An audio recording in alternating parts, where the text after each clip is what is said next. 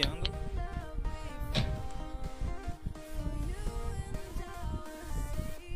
Entraram. Aí, Entrou ao vivo, entrou ao vivo. Entrou ao vivo, acho Beleza. que está Tá, tá. safe. Deixa eu ver aqui, pessoal da página. não esquece de explicar o, tra- o atraso, É, a Saraiva. gente vai explicar o atraso. Só não sei se já tá certinho, se já tá ao vivo na página, que não chegou notificaçãozinha pra mim. Já, já tô aqui. Já tá ao Tô aqui vivo na live. Tá, tá o live? Tá o live? Salve, salve rapaziada, que da página do Retake CS, tamo aqui emergencialmente aqui por, ô, ô, porque a Twitch morreu, cara. A gente normalmente ele faz na Twitch e hoje não foi.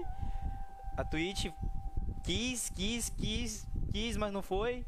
E a gente decidiu que sobrou o Facebook, rapaziada. Tamo aí, tamo junto. A gente tá aqui hoje com o Tiagão, o de Claque, participante aqui da equipe desde quando eu fundei a página quase. E tamo aqui E com o Samuca, o Samuel, é, social media da Fúria. Tá lá trabalhando lá pra manter a rede social da Fúria online. Vou dar a palavrinha pros senhores aí, pra vocês falarem um pouquinho dos senhores. Se apresentem. Vai lá. Eh, eu tô por aí, eu já fiz live aí na página, o pessoal que tá por aí já me conhece. eh, tô aí participando com o Saraiva, a gente veio aí entrevistar. E essa é a tua deixa aí pra te apresentar.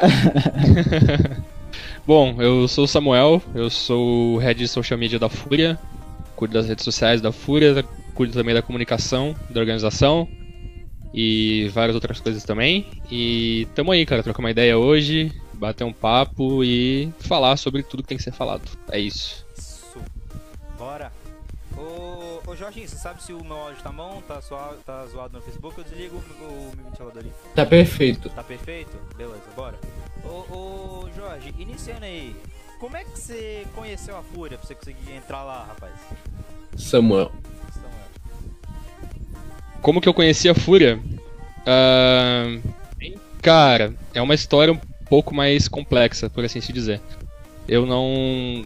Eu não cheguei na Fúria por indicação, nem por scout de alguém, ou porque eu mandei formulário, nem nada.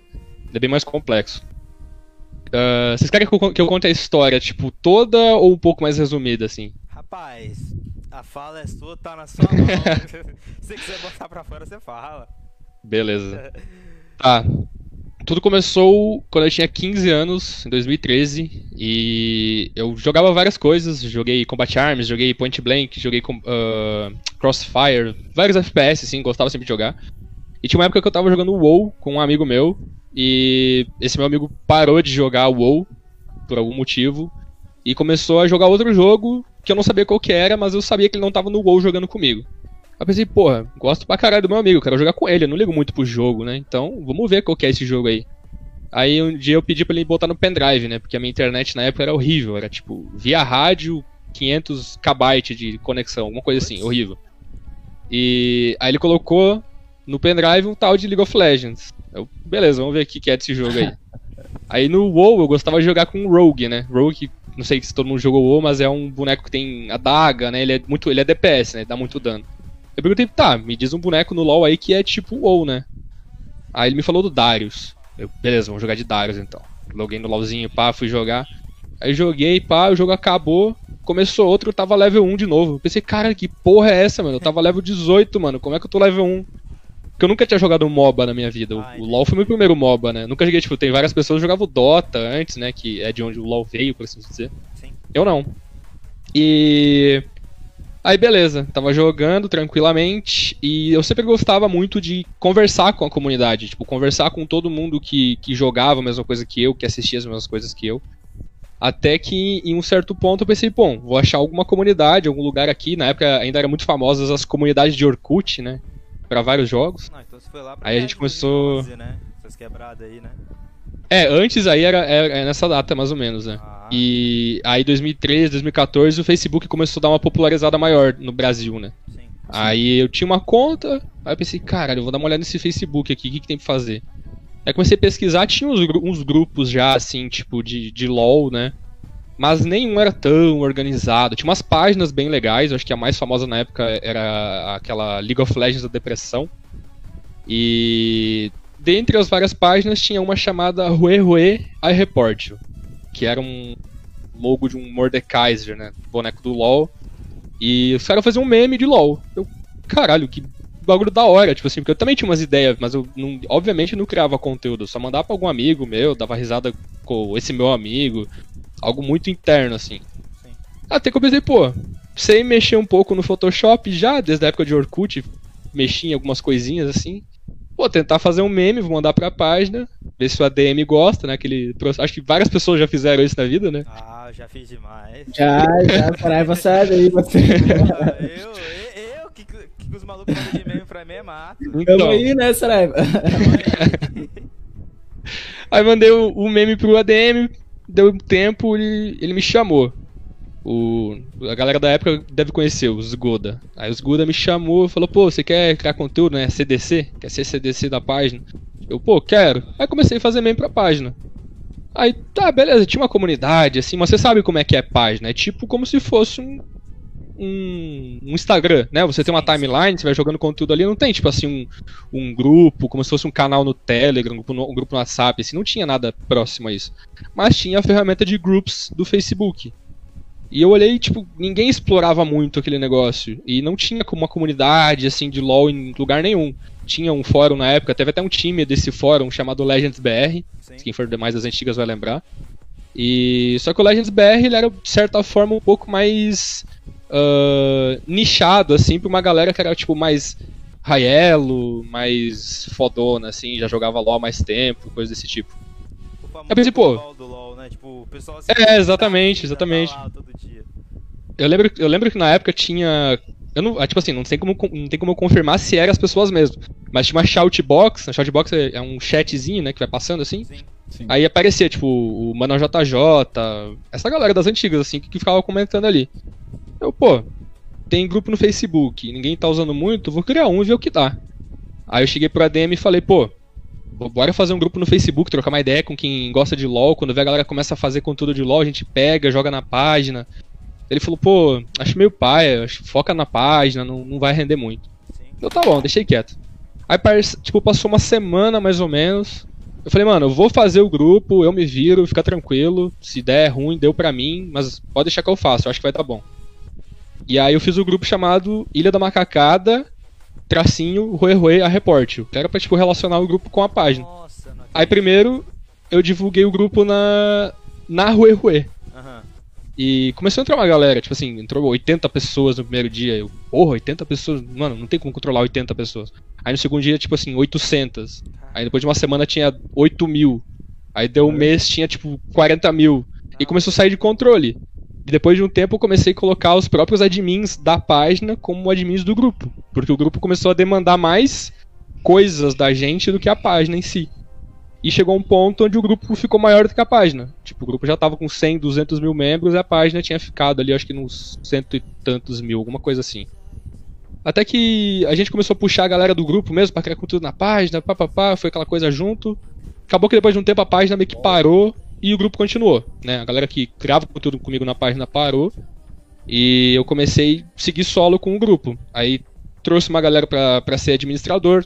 Na época, os, um dos primeiros ali que, que eu chamei foi a Juliane Rubinho, foi o Iago, foi o. Quem mais veio depois? O Julco, que é um, uns amigos meus das antigas. Então, é uma galera que veio no início e essa galera trouxe mais uma galera, né?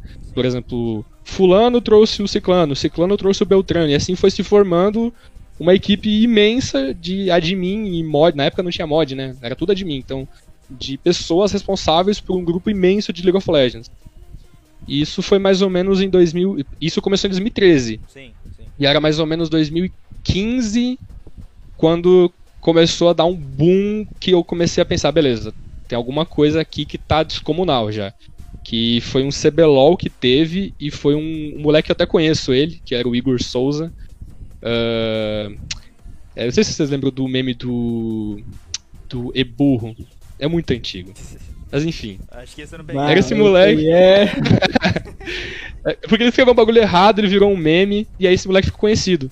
E aí tinha uma foto dele que ficou estampado, lembra até hoje. Deve ter até hoje lá a notícia. Era uma reportagem do ESPN sobre o LoL, a popularização do LoL, E a capa do ESPN tinha um moleque com uma, uma, um cartaz imenso escrito Ilha da Macacada, Rue Rue a Report. Mas, cara, mano, tá, Aí na época. você tá querendo dizer que você que criou a Ilha da Macacada? Exatamente. Caramba, bicho! Não acredito. Demorou Então, um pouquinho, Por isso, que- por isso que eu perguntei, tá ligado? Aqui, tô processando aqui. Não, passou na página eu não conhecia. Ah, Eu Ah. aqui já não, impressionado. Mano, eu, eu que nem jogo LOL participava da Ilha da Macacada, eu via lá o mesmo. Muita né, gente, muita gente, mano. Nossa, foi muita gente, mano. Nossa senhora. Exato, por isso que eu falei, até comentei, uh, galera que tá na live agora, a gente tá trocando ideia antes da, do podcast, aí a gente começou a trocar muita ideia, eu falei, mano, deixa que eu troco, que eu falo isso depois na live, porque vai, vai prolongar, né? Sim. Aí, mano, começou aí. E aí, 2015 começou a dar um boom imenso, a gente começou a organizar encontro, em 2016 já tinha encontro da ilha, encontro na Bahia, encontro em Minas, encontro no Rio, encontro em São Paulo, encontro no Rio Grande do Sul. Mano, todos os cantos do Brasil tinha gente do grupo se encontrando, se conhecendo. Hoje em dia eu conheço várias pessoas que, que são casais formados no grupo, que se conheceram, que namoraram, casaram, tiveram filho, moram junto. E é muita gente que se conheceu lá porque foi um lugar onde uniu as pessoas, né? Muitas, muitas pessoas ainda lembram do grupo de uma maneira apenas negativa, né? Como se na época, uh, sei lá, 2015, 2016, todo mundo era anjinho, mas as coisas podres só saíam lá. Não, cara. Tipo, várias pessoas, todo mundo muda, né? Com, com o decorrer do tempo. Todas, todo mundo muda de opinião em algum momento. E na época, mano, a gente era todo mundo muito, todo mundo muito novo. Eu tenho 23 hoje em dia. Na época eu tinha 18, 19. A sua cabeça 18 para 20 já muda muita coisa, né? Então, muitas pessoas acabam lembrando muito dessa parte negativa do grupo, que foi tipo juntar pessoas falando e pessoas falam de várias coisas com vários tipos de opinião. Não tem como você obrigar as pessoas a pensar de um jeito. Uh, não quer dizer que o grupo era tóxico, né? Tipo assim, quem fazia o grupo eram as pessoas, era só um lugar onde as pessoas se encontravam pra, pra Sim, falar. sim. E aí você pensa, por outro lado, era um grupo onde o primeiro bateu um milhão, aí depois a gente teve outro com dois milhões. Teve um momento que tinha, a gente tinha dois grupos somando 3 milhões de membros, e a gente era uma equipe grande, era grande, mas era grande com 20 pessoas, 30 pessoas. Não tem como você controlar, era. Mano, É- sei lá, é tinha época que era administrar isso. 15 mil publicações a gente ia aprovar por dia, 10 mil publicações por dia. Vai E- muita demanda. Muita Então, é- era insano.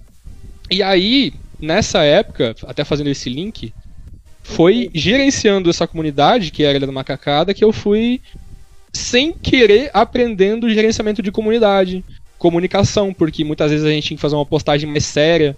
Já aconteceu de, de. Várias vezes acontecia de grupos que atacavam a gente. E, sei lá, no post da Maísa, do Bom Dia e Companhia, e começar a falar um monte de merda e falar que foi o grupo que mandou ir lá, sabe? E aí do nada surgiu um cara muito emocionado fazer uma notícia grupo de ataque do Facebook, xinga, não sei o que, racismo, homofobia, várias coisas atreladas a gente que a gente nunca fez, nunca chegou nem próximo de organizar. E ali, você querendo ou não, isso é uma gestão de crise. Você tem uma marca, por assim se dizer, que une as pessoas, e aí do nada surge uma coisa assim. Então, e isso eu tinha 15, 16, 17, 18 anos, e hoje em dia eu tenho 23. Então, eu tô há muito tempo já tomando essas porradas. Foi muito tempo tomando soco de, de gente tentando atacar, tentando prejudicar uma marca, por assim se dizer. E você vai aprendendo, né? Na marra, sem querer. Eu fiz faculdade, não tem nada a ver com o que eu faço hoje, eu sou formado em veterinária.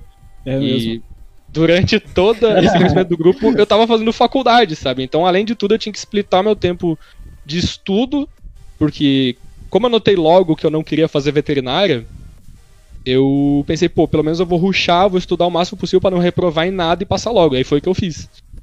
Então, mano, eu voei ali pra tentar acabar logo. E aí quando acabou, que tava faltava tipo um ano, um ano e meio de faculdade, eu já tava bem mais esportes do que veterinária, sabe? Na minha cabeça. Então, ba- foi isso, fui crescendo, fui fazendo faculdade, vinha pra São Paulo, conhecia a galera, conhecia Luan, conhecia Iago, conhecia Zé, conhecia Ju, todo mundo que tava comigo ali no grupo, André também, ah, toda a galera daquela época, e, mano, a gente foi se unindo cada vez mais. Ah, mano, com o passar dos anos, o Facebook foi mudando, as políticas do Facebook mudaram, o jeito que o Facebook monetiza hoje a página mudou também, ele é muito mais complexo, muito mais robotizado, muito mais por algoritmo, e todas essas mudanças foram calhando em o grupo ser prejudicado. Porque o Facebook em si, a monetização do Facebook vem ali, por exemplo, de você tá no seu feed, né, o seu timeline do Facebook, e começa a surgir um post de comida.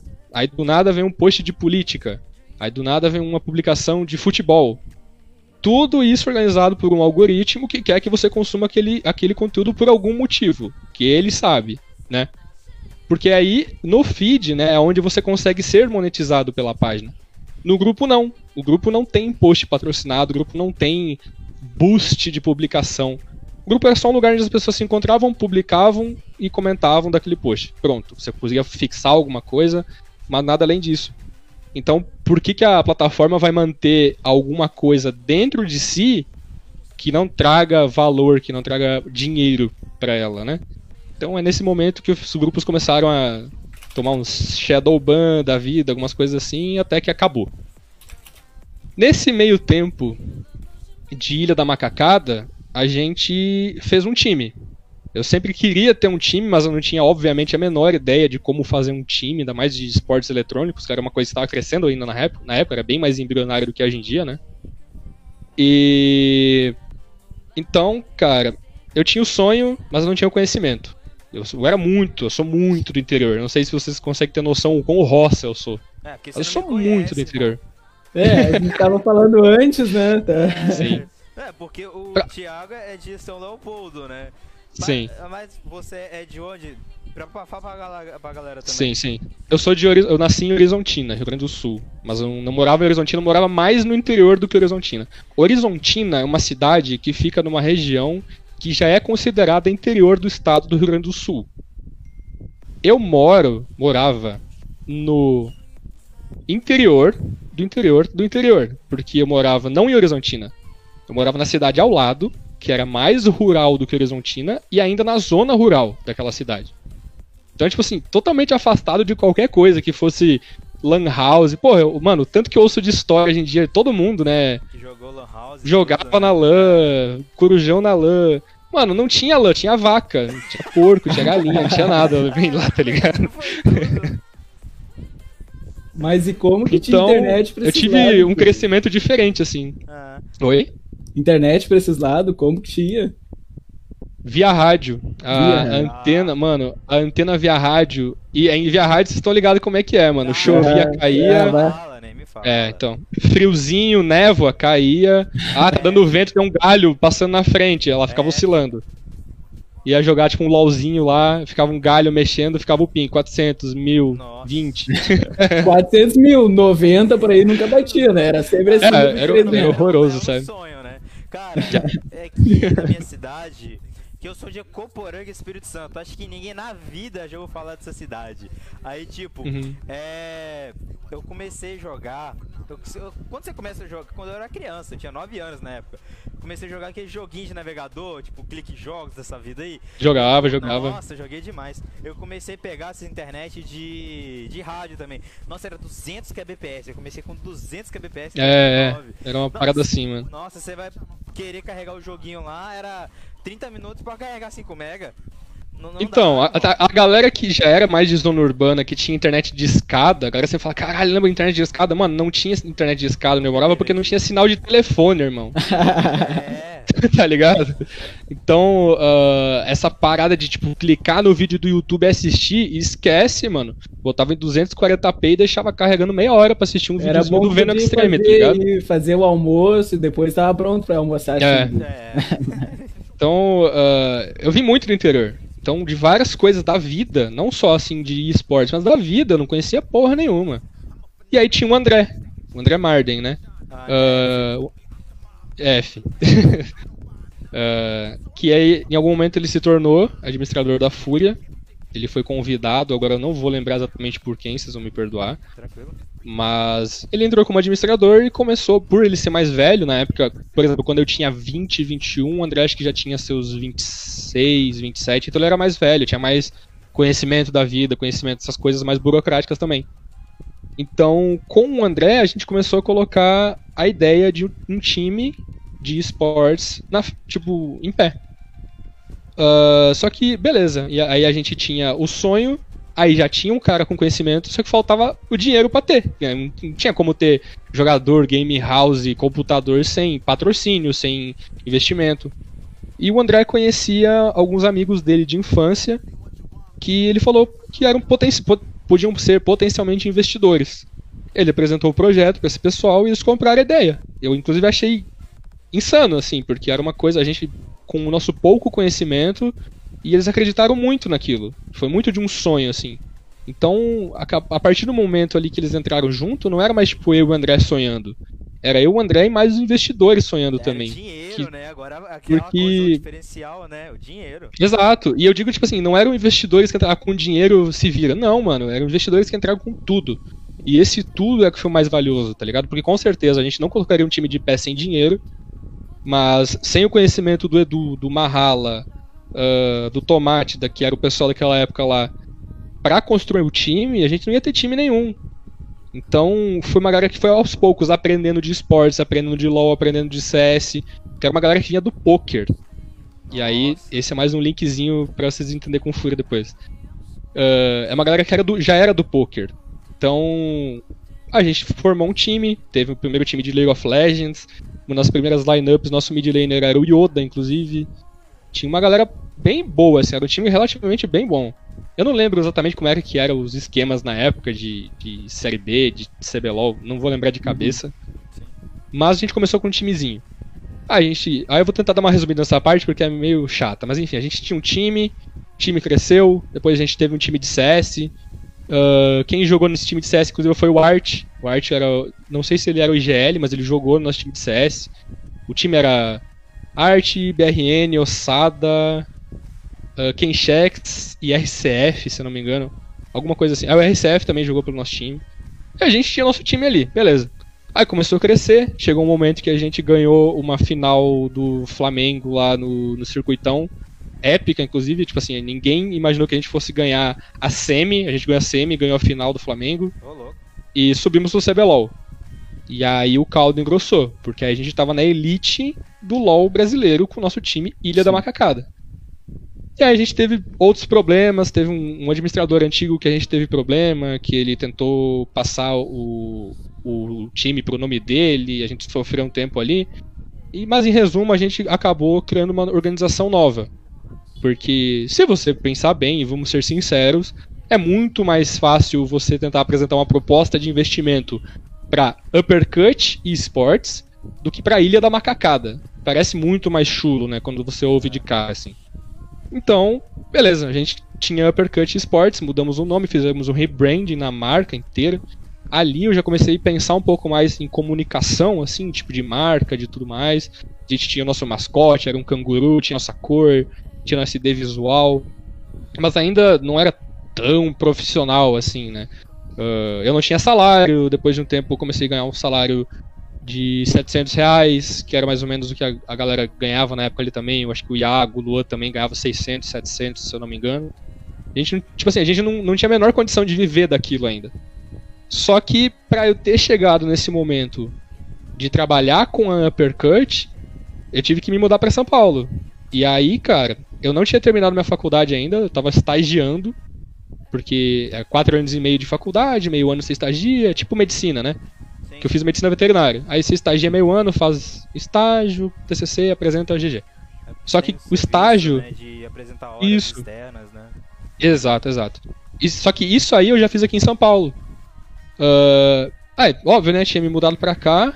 Aí tinha vindo morar pra cá com a minha namorada na época. E. ganhando ali 700 reais, né? As coisas foram crescendo, o time foi avançando, a gente chegou em várias semifinais com a equipe e chegou um momento onde a gente teve uma reunião em um certo dia, isso foi final de 2019, que eu não lembro quem dos sócios falou, mano, a Fúria tá querendo comprar o nosso time, comprar a gente. Aí eu, caralho, a Fúria? Porque, tipo assim, eu tinha conhecido a Fúria não fazia muito tempo. Eu tinha visto, acho que era um, inclusive, um, um Fúria MBR, inclusive, na época onde a, a Fúria sempre ganhava da MBR, né? que tinha até o Able J no time ainda, se eu não me engano. E eu conhecia por cima, assim. Do... Foi, foi, exatamente, antes do Henrique. E eu vi no Gaules, inclusive, foi bem quando eu comecei a acompanhar o Gaules. Vi o, o jogo lá, conhecia, sabia quem era o Kari já, porque eu conhecia da época do, da CNB. O Jaime, eu já tinha visto alguma publicação dele também, uma época. Conhecia por cima e sabia que era uma empresa muito grande, né? Que tipo, era o maior grande, já tinha um time jogando lá fora. Na época já era um dos melhores, acho que já era, se não o melhor, o segundo melhor time do Brasil de CS. Aí uh, chegou essa proposta, aí na, de cara assim, né? O que, que eu fui pensar? Eu pensei, pô, caralho, acabamos de fazer rebrand na marca, já vamos ser outra marca de novo, a galera vai reclamar. E, enfim, aconteceu isso. Então, respondendo agora a pergunta que você fez há uns, sei lá, horas atrás. Como que eu cheguei na Fúria? Eu fui comprado pela Fúria, digamos assim. Porque a organização que eu trabalhava foi comprada, eu fui comprado junto. Aí eu fazia, já fazia, né, 2019 inteiro, eu fiz o, o trabalho de social media para Uppercut. Uhum. Só que como que eu comecei, tipo, no social media? Eu nunca imaginei que fosse trabalhar com isso. Antes, o que eu fazia na organização era meio que tapar buraco, assim. Precisava de fazer alguma coisinha ali, eu ia lá fazia, falava com o designer para fazer alguma coisa. Né? Nem isso, nem isso, juro por Deus que nem isso. Eu não fazia, não criava publicação. Ah. E Aí eu lembro até hoje que acho que a primeira publicação que eu fui tentar fazer na página, eu fiz um post horrível, assim, era um conteúdo de outro time, nada a ver. Nossa. Aí até me abalei no início, só que depois de um tempo, o que aconteceu? O André, que era o cara que começou, digamos assim, o sonho comigo lá, ele faleceu. O André ele tinha vários problemas de saúde. Sim, eu também tava no hospital, e, via isso, eu é, dele. Ele sofria bastante com isso. Até que, enfim, ele ficou internado uma época lá, e depois de uns dias ele, ele faleceu. E, mano, a gente entrou em choque, porque, mano, era um amigo nosso, cara. Nunca tinha passado por isso antes, de um amigo tão próximo assim. Uh, perder um amigo tão próximo assim. E, e quem fazia um trabalho de social media, por assim se dizer, era o André. Se vocês. Eu tenho salvo hoje em dia, né? No, no, na internet você não encontra mais. As publicações da página da IDM Game no Twitter e tudo mais. Era tudo ele que fazia. E aí a gente ficou sem quem fizesse. E aí eu lembro na época, a gente entrou num, fez uma call, era eu, Mahala, que era o dono da organização, né, da Uppercut, e o Ericão. O Ericão vocês conhecem, hoje em dia ele é, ele é manager da PEN lá, né, do LoL. O Ericão era nosso head coach na época. E, e era uma call sobre social media, do tipo, e aí, o que a gente vai fazer? Vamos contratar alguém? Quanto que ganha o social media? A gente não tinha a menor ideia. E aí a primeira coisa que eu falei foi tipo, vamos tentar contratar alguém bom mas se a gente não encontrar ou não não conseguir contratar alguém devido ao valor e tudo mais, eu vou tentar. Pior que pode acontecer é da merda. E aí foi ali que eu comecei, foi dia 14 de janeiro de 2019. Foi o primeiro dia que eu comecei a trabalhar como social media. Pensar em comunicação, em post, em jogo, em anúncio. Foi ali. E aí como eu fiz esse trabalho todo 2019 no Uppercut, final ali de 2019, a Fúria acabou comprando a gente, comprando a Uppercut eu cheguei na Fúria, pensei, fudeu. Porque eu sabia já que a Fúria tinha social media. Tinha dois na época, que era o. Né? Resumindo, né? É, era o Bruno e o Juca. Pensei, pô, eu fui comprado, eu sou social media. Os caras já tem dois, ripei, já era, não tem o que fazer. Aí a gente começou a conversar, né? A gente fez reunião, eu conversei com a Kari, conversei com o Jaime, conversei com essa galera da, da Fúria, né? As primeiras pessoas que conversei ali, acho que foi até o Brainer e a Bruna, que trabalham comigo hoje em dia. E até que a gente, depois de conversas, eu fui colocado meio que em teste, né? Trabalhando junto com o Juca e com o Bruno, em teste como social media. E acabou que deu bom. Depois de acho uns três meses, quatro meses, a gente fez uma reformulação nos cargos e eu comecei a trabalhar como social media na Fúria. Isso foi mais ou menos. Uh, jan... É, acho que foi mais ou menos de janeiro já ali que eu comecei a, a ser testado. Março eu já estava com um pouco mais de autonomia trabalhando como social media. E então foi aí que eu comecei, cara. Por isso que eu, por isso eu até perguntei se vocês queriam contar essa história inteira ou parcelada, porque ela é longa. Não, bacana, mas basicamente foi isso. Ah, essa foi. Eu conheci a pessoa que, conheci, que criou a Ilha da Macacada, mano. Rapaz, eu tô. Respeita a minha história. Não, porque, tipo, eu nunca joguei LOL. Tipo, eu nunca tive o menor dos contatos com LOL. Como é que funciona uhum. pra não falar que eu não encostei em LOL? Tem um colega meu, chamado Aurélio, que ele tem um notebook dele, né? Que ele joga LOL, Sim. ele conhece tudo lá. Aí, como eu tenho um curso de informática avançada, ele chegou pra mim e falou: Joaquim, dá uma olhada no PC pra mim, vê se o LOL tá funcionando, não sei o que. Falei: Pronto, fudeu. Eu não sei como é que joga esse jogo, eu não peguei o jogo. Aí eu fui lá Sim. no modo treino. Tipo, ah, eu só abri lá no modo treino, vi que o jogo tá rodando, tá ligado? Ah, tá rodando, uhum. tá bom, tá funcionando. É isso, tá ligado? O que eu conheço de LOL é isso, mano. Sim, sim, sim. Ah, é, e tudo começou no LoL, cara. Algumas como Mastery, só isso. era, não, era muito doido o LoL na época, né? Se você for ver, tipo, o LoL na época, eu acho que dá para resumir que ele era muito mais pensado na diversão, assim, e pá. Eu não digo nem da Riot, né? Da galera pensar na diversão e pá. E hoje em dia é muito mais competitivo, quero aprender o meta, o boneco que tá forte, mas na época não, pô. Tipo, ah, eu gosto de jogar de Sejuani. O cara é mono Sejuani e foda-se. Mas Tinha nem essa coisa que... de lane, role, nada, mano. É muito eu, Eu acho que isso surgiu em todos os jogos, na realidade, né? Todos vieram acabando Sim. se tornando assim. Hoje eu vejo os meus amigos da, da vila aqui falando sobre time de Free Fire, uma coisa que a gente não via antigamente, Nossa, mas. É? É uma comunidade Cara, que não é tão sim. grande e ainda assim tá ali, sabe? É muito lindo é, ver essa então, transformação. É uma comunidade assim, que você não fala, nossa, comunidade grande, mas você vê o pessoal tudo juntinho, unido, precisa de sim. alguma coisa, os caras tá lá. É, assim, é, e o Free, o Free Fire em si, o Free Fire é imenso, né? Se você sim, for ver hoje em dia. Hoje é eu lembro, gigante. era 2000, acho que era 2019 mesmo, quando começou, assim, a, o é, boom. Né? uhum. É, porque eu lembro que a gente tinha na época um time de LoL e de CS. O nosso time de CS não era tão bom, não era tão ruim. E nosso time de LoL eu gostava muito, eu achava bem bom o nosso time. Uh, e aí começou o pessoal a falar de Free Fire, Free Fire, Free Fire. Pensei, caralho, jogo de celular, mano. Os caras jogam competitivo, não é possível. Como é que consegue? Né? E era meio que um sentimento.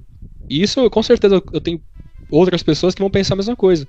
Principalmente no cenário de LoL, sempre teve muito uma certa prepotência com outros jogos. Ainda mais celular. Imagina, os caras deviam odiar na época. Ainda tem, né? E... Dia, né? Exato. Então foi muito aquela coisa de tipo, todos os times ali, a gente tinha time de LoL, outro time tinha um time de CS, outro time tinha um time de, sei lá, PUBG, pá.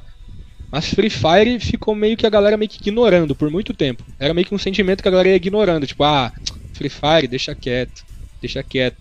Até que chegou, peraí, calmou, muita coisa, Não muita gente assistindo, muito movimento, muito, sabe?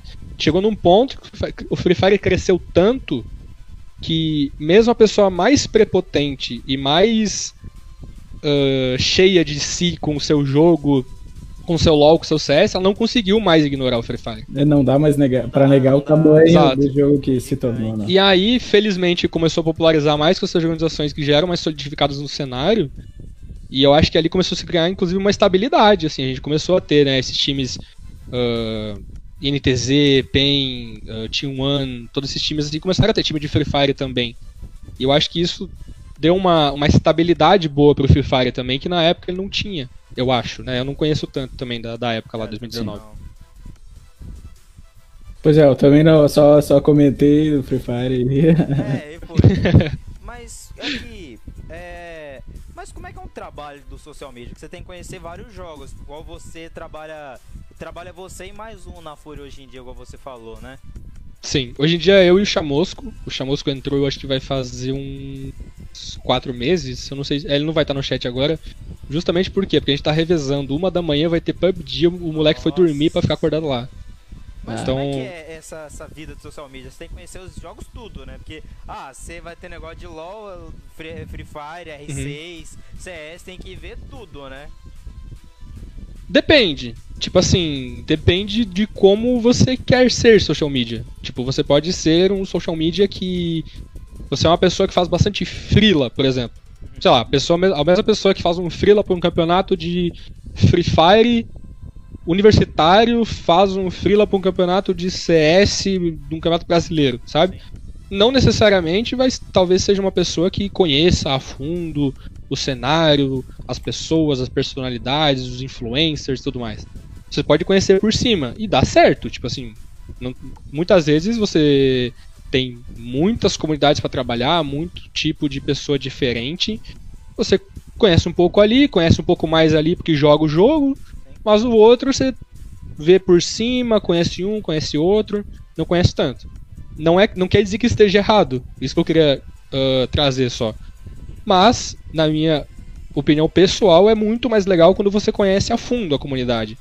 Tipo, você, você cuida das redes sociais de um time o seu time tem time em quatro lineups: Valorant, LoL, CS e Free Fire, por exemplo. É muito legal você conhecer, ter contato, interagir, fazer coisas junto com a galera do Free Fire, mas ao mesmo tempo com a galera do CS, ao mesmo tempo com a galera do LoL, porque isso tira você de uma bolha. Eu acho que a pior coisa possível para alguém que quer trabalhar com social media é você se colocar numa bolha. Você eu gosto de Valorant, eu jogo Valorant. E eu vou ficar só no Valorant. Foda-se o Free Fire. O Free Fire que eu tenho lá, não ligo. Porra, com certeza a sua comunicação para Valorant vai ser muito mais complexa, cheia de meme, referência, gatilhozinho engraçado, papapá. E do Free Fire você vai fazer meio por cima porque você não conhece porra nenhuma, sabe nem o jogador direito o que, que eles fazem, né? Voltando a falar, não é que está errado, cada um tem o seu jeito, né? Mas, na minha opinião, quando você se coloca numa bolha você faz aquilo que eu até comentei antes, de você começar a ignorar os outros, assim, por comodismo, acho que aí você está pecando muito como um comunicador. Porque, querendo ou não, você ali, com o perfil da marca, você faz a marca se comunicar. Você é o comunicador. Então, como que você vai fazer com que essa, a sua marca cresça entre o público do Free Fire se a sua comunicação de Free Fire é fútil? É tipo assim, ela é totalmente supérflua, né? Então, uh, na minha opinião, a melhor coisa do mundo para você, em vários jeitos diferentes, é você entrar fundo nas comunidades, conversar com as pessoas, conhecer influenciador, seguir essas pessoas também. Não seguir por, ah, vou dar follow. Não, porra, segue e vê o que a pessoa tá postando. Não precisa ficar vendo o tweet, anotando tweet. Porra, vê o que tá falando no dia a dia. é assim que. cotidiano, né? Pra você entender, se você for fazer alguma coisa, você falou aí, não ser uma coisa assim por cima, você saber o que você tá falando. Teve um evento lá dentro do jogo, você saber passar isso pro público, né? Às vezes você tá atrás de gente pro jogo. É, igual você falou, é importante sim. Exato, exato. Tipo assim, você se colocando numa bolha, você não vai conseguir comunicar para todos os, os povos, digamos assim. Você nunca, nunca, nunca vai conseguir saber 100% de tudo. E eu acho que nem, nem é o objetivo esse. Não tem problema algum você ter preferência por alguma coisa. Mas você sair da sua zona de conforto por, por sozinho, sem alguém te empurrar, é com certeza a coisa que mais te ensina. Você aprende a se comunicar com diferentes pessoas, você conhece outros tipos de comunicação. Porra, Uh, o Free Fire, inclusive, até dei o exemplo, foi uma das, uma das últimas comunidades assim que eu sofri muito para aprender, para entender, para ver como que era feita a comunicação, como que a galera gostava de ver uma comunicação. Então, tipo, isso, se eu não tivesse me forçado a começar a seguir a galera de Free Fire, interagir com a galera de Free Fire, criar conteúdo com nossos jogadores, que é uma coisa super importante, tipo, eu seria uma pessoa totalmente alheia a Free Fire hoje em dia. Isso seria péssimo para mim. Porque o mercado cresce. Se é um mercado que cresce, por que você não está atualizado e junto, e caminhando junto com ele, sabe? Eu acho que quando você se coloca numa bolha, o mercado começa a empurrar você para fora de algum jeito e você vai acabar saindo, jogado pro escanteio e você não vai nem notar. Sim. Concordo totalmente. É, eu vi muito pouco de Free Fire. O que eu conheço de Free Fire é o que eu tenho minha melhor amiga, né? Ela, joga, ela jogava muito Free Fire. Então o Sim. que eu conheço é muito dela falar assim. Eu sofri muito pra entender o que ela, o que ela falava. E é uhum. com CS, porque se eu falava besteira com CS com ela, ela não entendia porcaria nenhuma. Sim, sim. Cara, mas e, e é assim mesmo, mano. Exatamente isso que eu falei, tá ligado? Tipo, uhum. não precisa você seguir a pessoa, marcar o horário que é a Twitter, anotar. Não, cara, seja, tipo, natural, assim. Sim. Coloca na tua rotina, tipo, segue no teu perfil pessoal. De tu vai estar tá lá numa viagem, uma hora de ônibus, você tá descendo no Twitter, você tá vendo lá o post da pessoa, você já vê um jeito que ela comunica, um meme que ela botou ali e a galera reagiu bem. Então você já vai entender, porra, a galera gosta disso aqui. Sim, então por que, que eu não vou criar um conteúdo com isso aqui na página do meu time onde eu quero engajar? Sabe? Eu acho que esse é muito o X da questão. É muito difícil você trabalhar com rede social e você não, não gostar de rede social. É tipo amar, sabe? Sim. Tipo, amar o seu trabalho. Porque quando você tenta trabalhar com comunicação e você não faz aquilo gostando ou por amor, fica é uma publicação, é um, é um post, é um, é um jeito de se comunicar muito robótico, porque você não vai colocar sentimento, porque você não tem sentimento. Sim. Então você tendo sentimento, você gostando daquilo, você vai se comunicar com uma pessoa. Vai ser uma marca, vai ser uma marca, mas vai ser uma marca muito mais humanizada do que outra marca que tá, sei lá, jogando um post programado lá que tem cinco que sai por semana, timado todo dia, sabe? Acho que é, é um grande diferencial que você consegue. E eu tava pensando enquanto você tava falando, isso pode ser até bom financeiramente para sua marca, que como ela tá sendo mais visada dentro daquele, daquele universo do jogo, o pessoal Sim. mais profissional que vê aquela sua marca lá que ela tá crescendo no ramo dentro do jogo, se você uhum. for chamar, ela vai gostar da marca e enfim, e vai querer participar. Aí o cara, como ele já gosta da marca, porque já viu anteriormente que ela se importa com o jogo que ele joga, isso pode Sim. ser até bom psicológico, ele joga melhor, e isso consequentemente Sim. pode trazer mais vitórias em campeonato e mais vitórias em campeonato, mais dinheiro para organização. Sim, sim, exatamente. E mano, ali quando a gente tinha começou com o time de Free Fire, eu não tive, mano, não tinha problema nenhum em falar, por exemplo, pro, pro Jaime, pro Akari, do tipo, mano, eu não sei ainda exatamente como a galera se comunica, eu não tenho ideia, eu não sou top notch em comunicação de Free Fire, mas eu vou aprender. Eu vou correr atrás, eu vou fazer o que tiver que ser feito para aprender. Tipo, acho que não tem também por que se enganar. Tudo é um desafio. Tipo, todo, todo dia é um desafio diferente você como, como social media, sabe? ninguém nasceu sabendo tudo, aí tem que aprender. Mas tu acha, tu acha hoje, Samuca, que tem menos oportunidade pro povo querer fazer, por exemplo, o que tu fez, porque que nem a gente sabe, tu foi um pioneiro, né, da, dessa situação dos grupos, de poder ah, de grupo, sim. Uhum. sim. Uh, tu acha que a gente ainda tem essa oportunidade hoje? Você pergunta em questão de, de grupo, de comunidade ou de social media? Ambos, ambos, pode ser ambos. os dois. É, grupo, vou, tipo, vamos tentar nichar um pouco mais. Grupo de uhum. Facebook eu não recomendo para ninguém hoje em dia, porque a ferramenta ela foi meio que oprimida pelo próprio Facebook, por todos os motivos que eu dei antes e tudo mais. Então, não recomendo o grupo de Facebook. Para criar uma comunidade parecida com algo que acontecia no Facebook, a gente tem aí o WhatsApp, tem o Telegram, tem o Reddit. O Reddit, acho que mecanicamente é o que mais se assemelha ainda. Sim. Mas tudo é trabalho, tudo é você entender a plataforma, como que as, você pode criar uh, necessidade das pessoas abrir o seu Reddit ali, o seu, a sua thread. Então, oportunidade tem. Ela é, é, são oportunidades diferentes do que tinha na época, mas tem. Sim. E como social media, alguém que tra quer trabalhar com redes sociais, eu tenho certeza absoluta que as oportunidades que a gente tem hoje em dia são infinitamente maiores do que 2016, 2017, 2018, 2019. Até porque não tinha tanto isso naquela época. O negócio falou, você nasceu assim mexendo com com um grupo, né? Você não nasceu nessa Sim. área, nem sabia assim que tinha essa profissão em específico, né? É, se você for ver, antigamente, porque sempre, óbvio, não, não tem como. A gente fala, a gente tem que estar tá falando de uma empresa, a gente está falando de lucro Sim, automaticamente, né? Uh, era um sentimento que se tinha antigamente de que ter um social media, uma pessoa que comunicasse especificamente a marca, era algo meio assim, porque, sei lá, eu era uma marca muito grande, eu contratava uma agência de publicidade, o pessoal ia lá, fazia um postzinho, patrocinava, pá. E não era uma coisa que se tinha assim, nossa, vou ter que contratar alguém para trabalhar minhas redes sociais.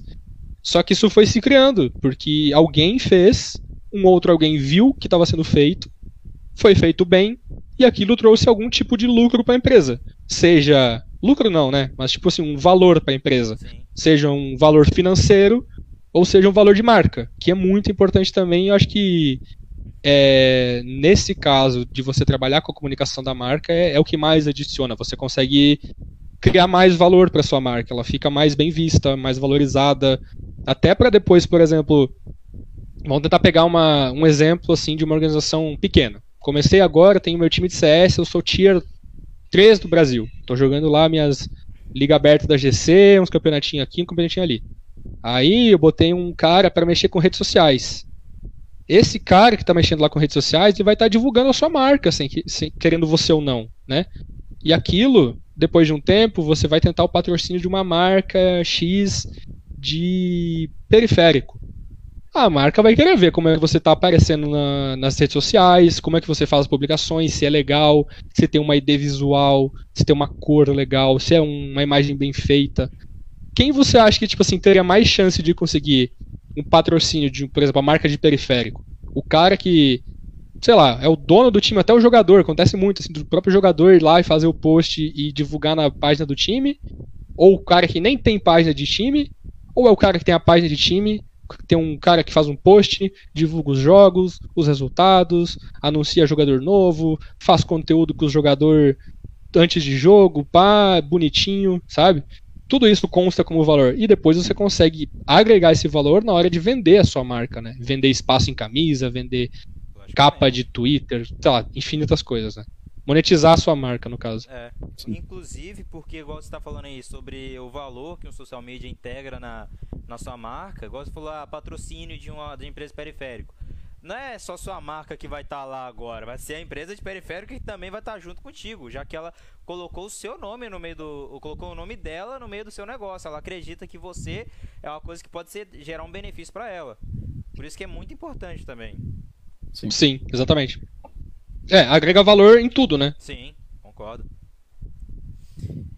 O, aqui, é, mas como é que é, tipo, viver essa vida? Tipo, você falou que você veio aqui no Espírito Santo, você. Sim. Você veio. Você viaja muito no evento. Nesse caso aqui do, do, Espírito Santo, não foi pela Fúria, se não me engano, né? Foi onde você entrou, Exatamente. foi em 2017 que teve aqui.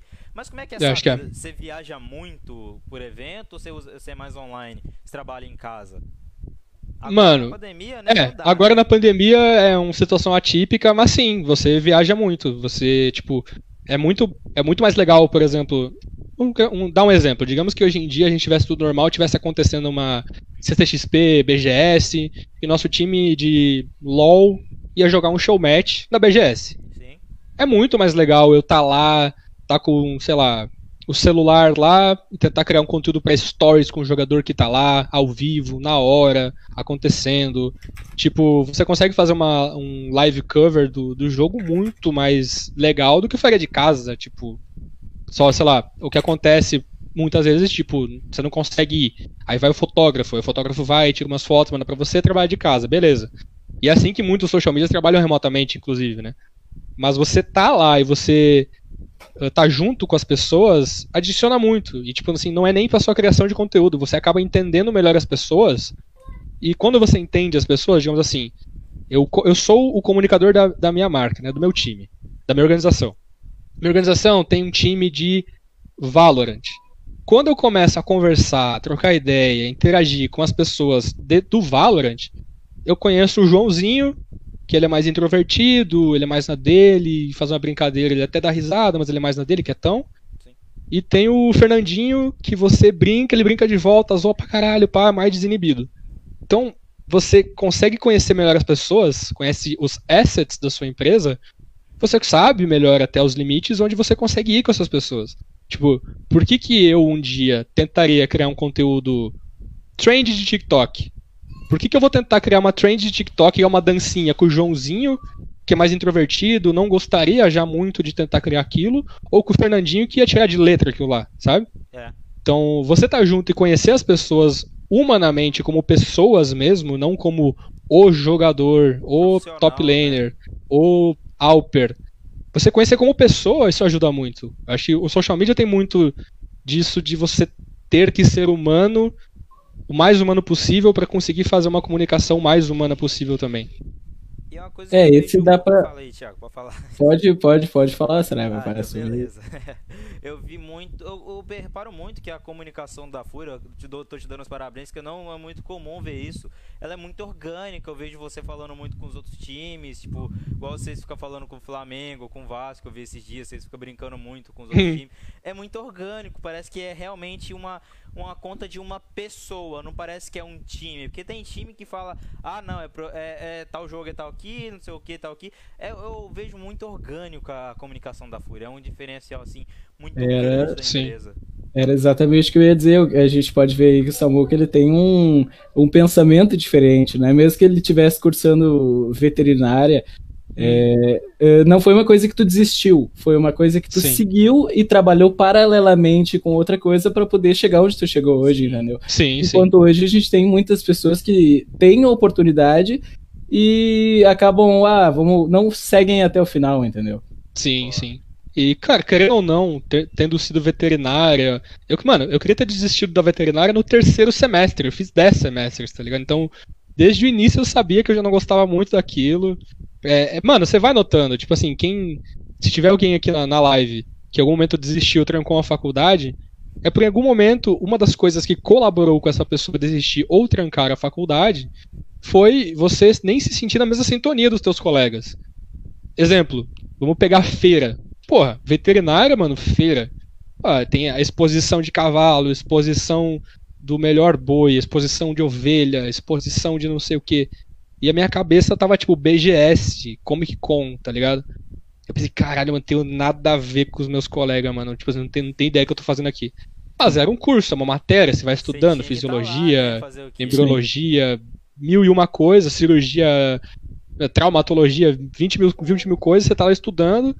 Cara, não, mano, eu não, eu, não, eu não me arrisco a dizer, ah, perdi tempo fazendo veterinário. Eu não perdi porra nenhuma, aprendi coisa pra caralho, leva pra minha vida, tipo. Inclusive, uma das coisas que eu mais gostava em veterinária era farmacologia. Sempre fui muito de, tipo, pegar remédio e ler bula do remédio, um maníaco das bulas. Então, tipo assim, sério? é, tipo, de cabeça, eu sei, tipo, que vários, vários remédios, vários princípios, princípios ativos fazem porque eu gostava. Aí, tipo, eu vou dizer que eu perdi tempo estudando isso? Porra nenhuma, tá ligado? Sim, pois é, justamente É, isso, né? O conhecimento nunca é perda de É, tempo, né? nunca é Exatamente. problema, Não, é exi- sempre- não existe conhecimento perdido e não, mano, não tem limite pra conhecimento. Não quer dizer que eu estudei cinco anos de veterinária, aquilo ocupou um- uma caixa da minha cabeça e ali é limitado, não, porra. Conhecimento é limitado, mano. Sim, sim. E é uma coisa assim que você fez veterinária, ah, você não usa veterinária hoje em dia. Mas, por exemplo, eu não sei se você tem um pet, alguma coisa assim. Você tem algum, algum bichinho de estimação?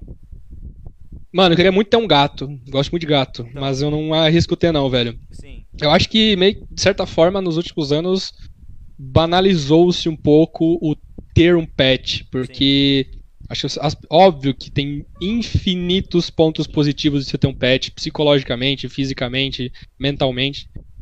É, só que você nunca pode ignorar o outro lado. E quando eu, eu fiz o meu estágio, eu fiz meio ano de estágio em uma clínica veterinária Sim. Completa, né? Tipo, a gente fazia desde o atendimento, acompanhava a veterinária na anamnese, né, no exame do, do animal, subia, fazia medicação, internava, fazia alguns procedimentos, raio-x, ultrassom, porra toda. E ali eu vi muito disso, de tipo, várias pessoas que chegavam, ah, o meu bichinho, meu não sei o quê. E aí chegava ao ponto de tipo, ou você cuida dele com um pouco mais de cuidado, compra essa ração um pouco mais cara e ah, três vezes ao dia troca esse negocinho na pata dele, ou ele não vai sobreviver. E muitas vezes as pessoas optavam, ah, então faz a eutanásia. Eutanásia, pra quem não sabe, é Sacrifício do bichinho. sacrifício, né, do animal. Sim. E eu, eu- muitas vezes assim, tipo, a pessoa chegava a maior boa vontade do mundo, feliz, alegre, parecia ser uma pessoa legal. E quando eu acompanhava e a pessoa falava, tipo, ah, então, eutanásia, eu, como assim, cara? Sabe? Machuca. E ali- né? Ali- mas- machuca, uma machuca carreira muito, muito dolorida ser seguida, né? Exato. Então, eu acho que banalizou-se um, um pouco essa questão de, tipo, você ter o seu bichinho, pá. Porque óbvio que é lindo você ter o teu animalzinho, pá, e cuidar, não sei o quê. Mas sempre pode acontecer alguma coisa. Gato. Gato tá Isso, muito problema de rim. Gato não gosta muito de tomar água. Você tem que fazer mil e um jeitos diferentes pra porra do gato tomar água, senão o gato morre. Então, É, tem que ter cuidado. E eu acho que as pessoas acabam esquecendo um pouco dessa parte do cuidado. concordo. Não, é isso que eu ia dizer, dessa parte do conhecimento que eu e o Thiago tá falando que não ocupa espaço, tipo, é sempre é sempre interessante você ter um conhecimento a mais, igual dessa faculdade veterinária que você fez. Se você se tivesse um pet, dependendo da situação, você já saberia o que, que ele teria que, que fazer por ele, já que você tem esse conhecimento. É uma coisa assim que do dia a dia pode te ajudar, entendeu? Não ia fazer Sim. falta, não faz falta. Não, não. E, e querendo ou não, cara, é medicina veterinária, mas é uma medicina. Sim. Tipo, a única coisa que, única coisa que mudou do meu estudo pra medicina humana é o bicho, né? Um estuda o bicho homem, eu estudei bicho milhares, né? Mas, tipo, muitas coisas é regra, fi- fisiologia, tipo, ah, farmacologia, efeitos das coisas é, é muito semelhante, é muito parecido. Vários medicamentos, se para não dizer quase todos, que é usado na veterinária, é o mesmo dos humanos. Muda a dose, muda a concentração, muda a aplicação, sim, mas é sim. é tudo igual, sabe? Cara, eu olho eh, medicina no geral, cara. Eu vejo a medicina é uma grande gambiarra, bicho. Não, você tira a pele aqui, você coloca aqui. Ah, não, que você vai tirar um pedacinho da barriga, aí você coloca lá na, lá na bunda, que não sei o que, você, você tira da, da bunda, você, você, tira. É, não, limpa, é, lipo, lipoaspiração. Ah, lipo, pele, lipo dá é, também. Você abre ali a pele e vai tirando a gordura, que não sei o que. Sim, sim. Cara, o óleo medicina, mano, isso é uma gambiarra do cão. é muito estudo, né, mano? É muito a medicina estudo. evolui muito a cada dia, mano. Mas eu acho, que, é, eu acho que é uma gambiarra, bicho. Eu não sei se eu tô, eu tô louco aqui, eu fumei alguma coisa, mas não tem uhum. não. Mas, Saraiva, tu não era assim. o, povo, aproveitando essa, essa deixa aí que a gente deu agora, uh, vamos voltar um pouquinho para interagir um pouco com o povo que tava na live, que a gente acabou bora, bora. perguntas aí e a gente não acabou não respondendo. Samucão, só dando a boa aí que a Twitch voltou e a gente tá se mencionando é, eu ia... nada. Exato, exato. Até perguntar se tinha aberto no Twitch, eu via logo aqui, eu dei uma divulgadinha também. Não, tipo, a Twitch só foi. Eu não encostei no OBS. O OBS uhum. falou, mano, ah, a Twitch abriu, bacana. Tô indo lá. Só foi. Deu bom, deu assim bom. Que é bom, é bom assim. assim é bom, assim é bom. trabalho já. É, é. Ô, Thiago, quer, quer iniciar aí, já que você tava de prontidão aí? Uh, vamos lá, eu vou fazer uma pergunta aqui que eu achei muito interessante. Uh, foi tu que acabou por lançar o arte no cenário profissional? Isso é uma pergunta do Sávio Barbosa. Ou o time aí, não sei. Ah, queria ver muito arte ouvindo isso. Não, não, não foi o que lancei não, cara. Mas tipo ele, assim, era, ele é gaúcho também, não é? Ele é gaúcho, ele é gaúcho também. E ele jogou na nossa equipe da Ilha da, Maca... da Na época era IDM Gaming, né? O time. Se vocês colocar no Liquipedia, vocês vão achar esse time. Acho até achar como Ilha da Macacada Gaming. Tá lá o time Art, Kenchex, Ossada, RCF e BRN. Uh, mas quem, quem fazia todo esse rolê de contratar jogador, scoutar jogador para contratar, era o Mahala. O Mahala ali, o Tomate, o, acho que até o André, o André participava dessas contratações. Uh, eu, como eu disse, eu não tinha conhecimento de porra nenhuma da vida, tava aprendendo a viver assim. Eu fui morar. Pra vocês terem uma noção, eu morei com meus pais até os 15 anos, que foi eu, dali com 15 para 16 eu terminei ensino médio, 16 eu comecei a faculdade. Então eu fui morar sozinho, sozinho não, fui morar com um amigo aos 16.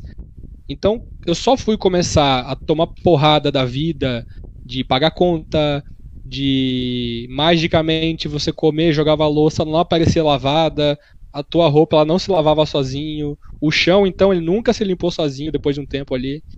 E só ali eu comecei a aprender a viver mesmo, sabe? E em vários aspectos.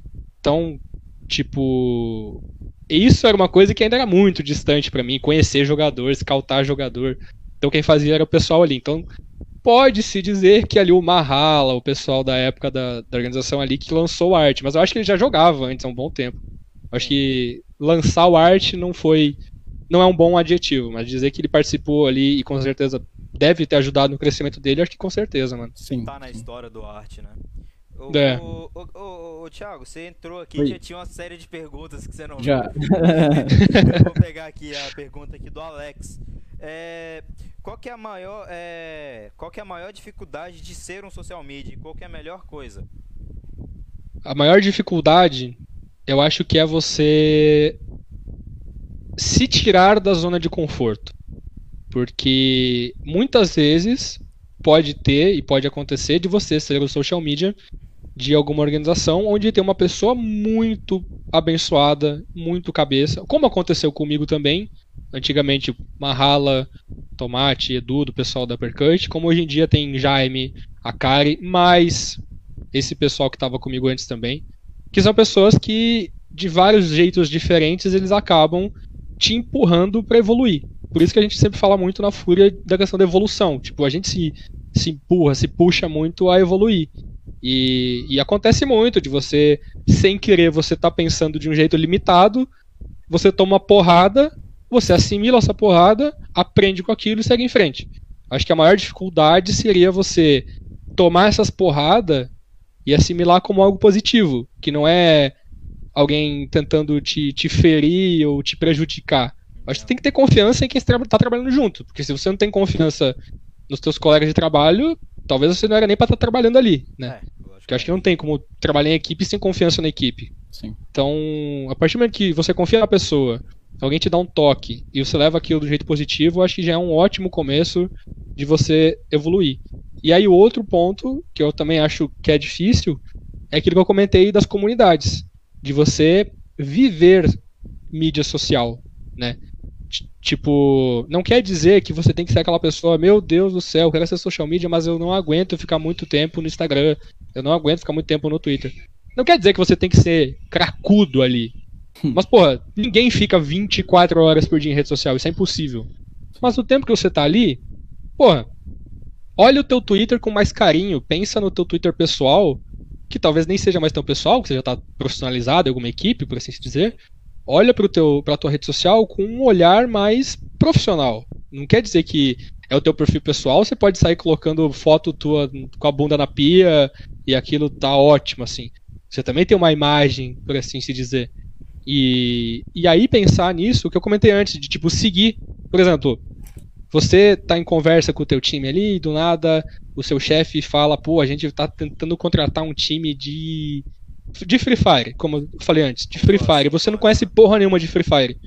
Mano, já vai seguindo a galera, segue o Nobru, segue o Serol, segue o pessoal da Loud, segue o pessoal da Los Grandes, segue o pessoal que tá ali, entende? Ah, mas eu acho eles horríveis. Mas você nem conhece direito, porra. Abre lá, dá follow nos caras, vê o que eles postam. É se eles são. Né? Se eles fossem tão ruins, como é que eles são tão grandes? Não, não existe isso de, ah, eles são ruins. Alguma coisa eles fizeram certo, ou algumas coisas. E aí você vendo e lendo essas pessoas que você consegue evoluir.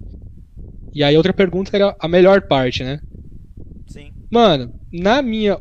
Acho que aí é muito. É uma pergunta mais pessoal, eu acho, né? Acho que, pessoalmente, para mim, a melhor parte de, de trabalhar como social media é o poder me expressar e ainda assim, me expressando uh, como Samuel, eu não sou o Samuel ali. Eu nunca, nunca quis e nem vou querer ser o Samuel ou o ADM da Fúria tweetando. Eu quero ser a Fúria.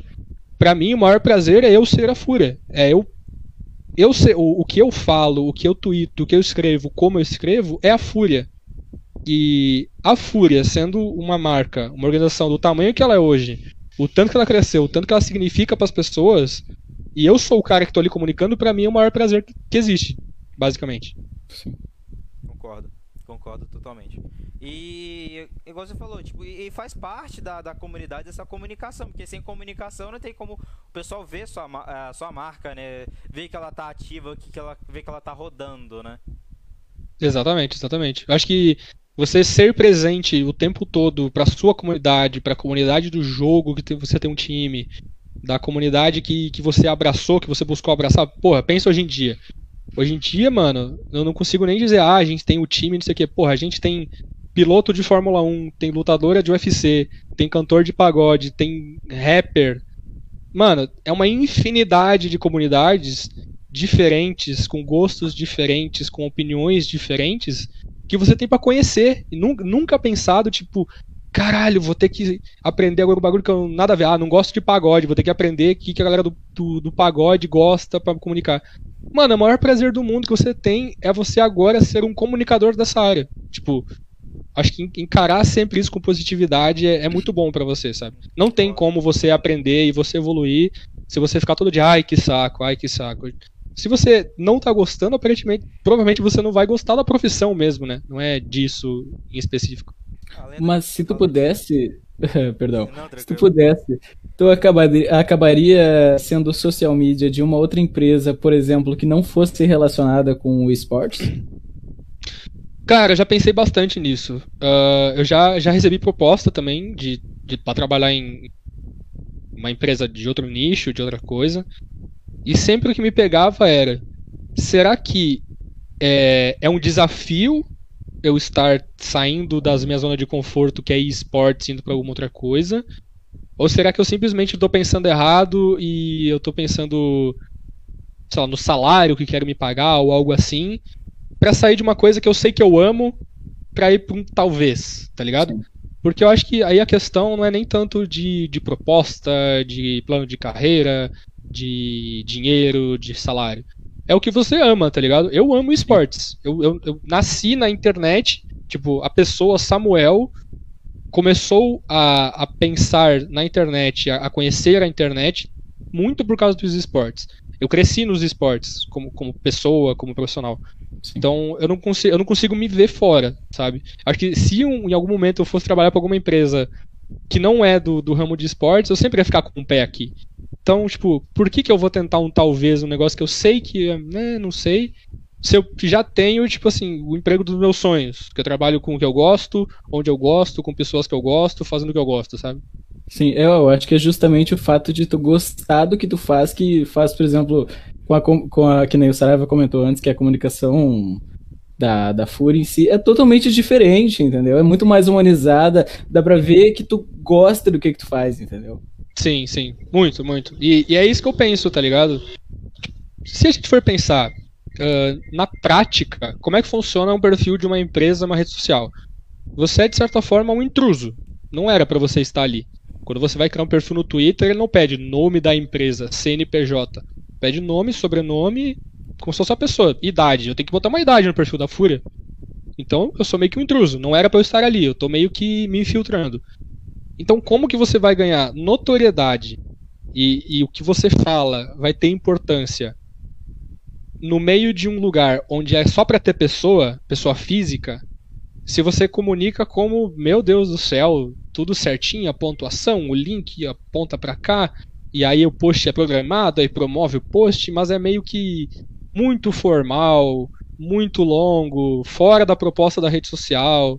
Uh, a comunicação visual não é atrativa, o que você escreve ali está numa linguagem totalmente alheia ao que o teu público-alvo gosta de ouvir ou simplesmente gosta de engajar quando vê.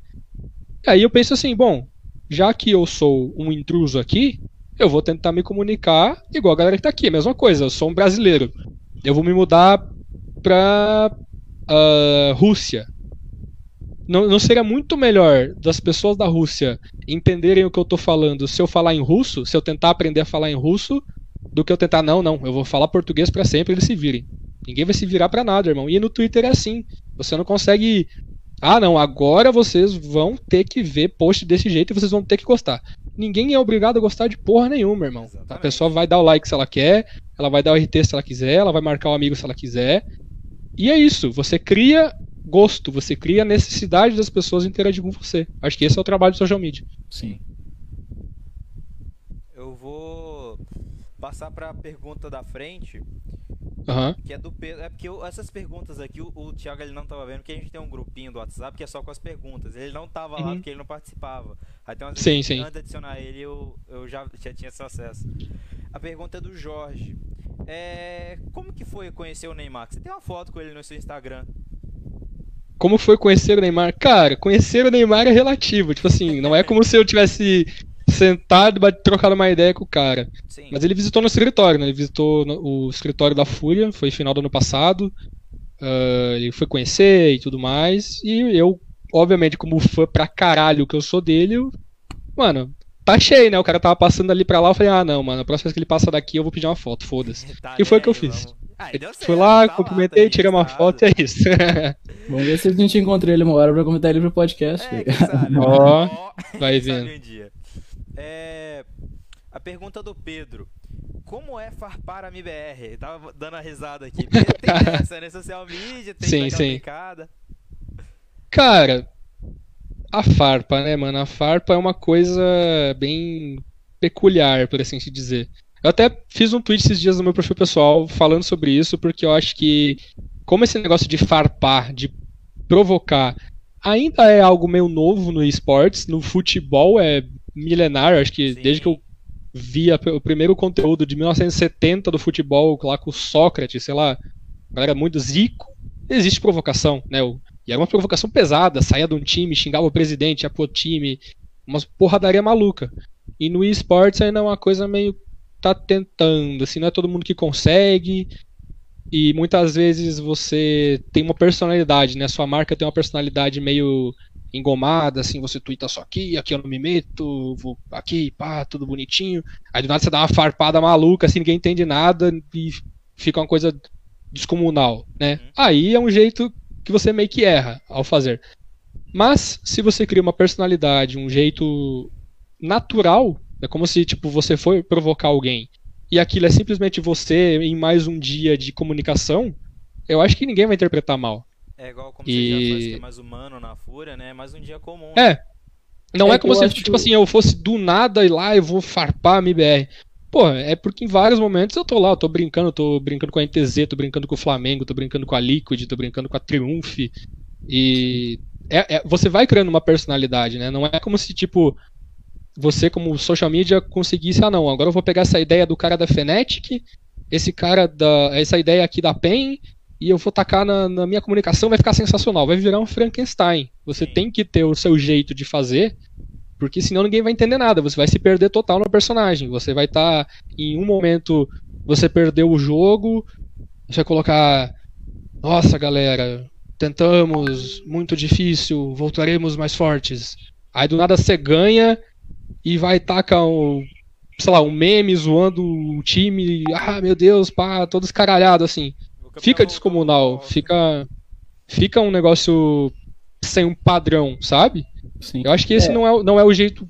Tipo assim, sem querer ser fiscal. Sim. Mas eu não acho que é o jeito que combina. Porque é como eu disse, você meio que se perde no personagem fazendo isso. É que falar como organização, acho que até flui de uma maneira mais.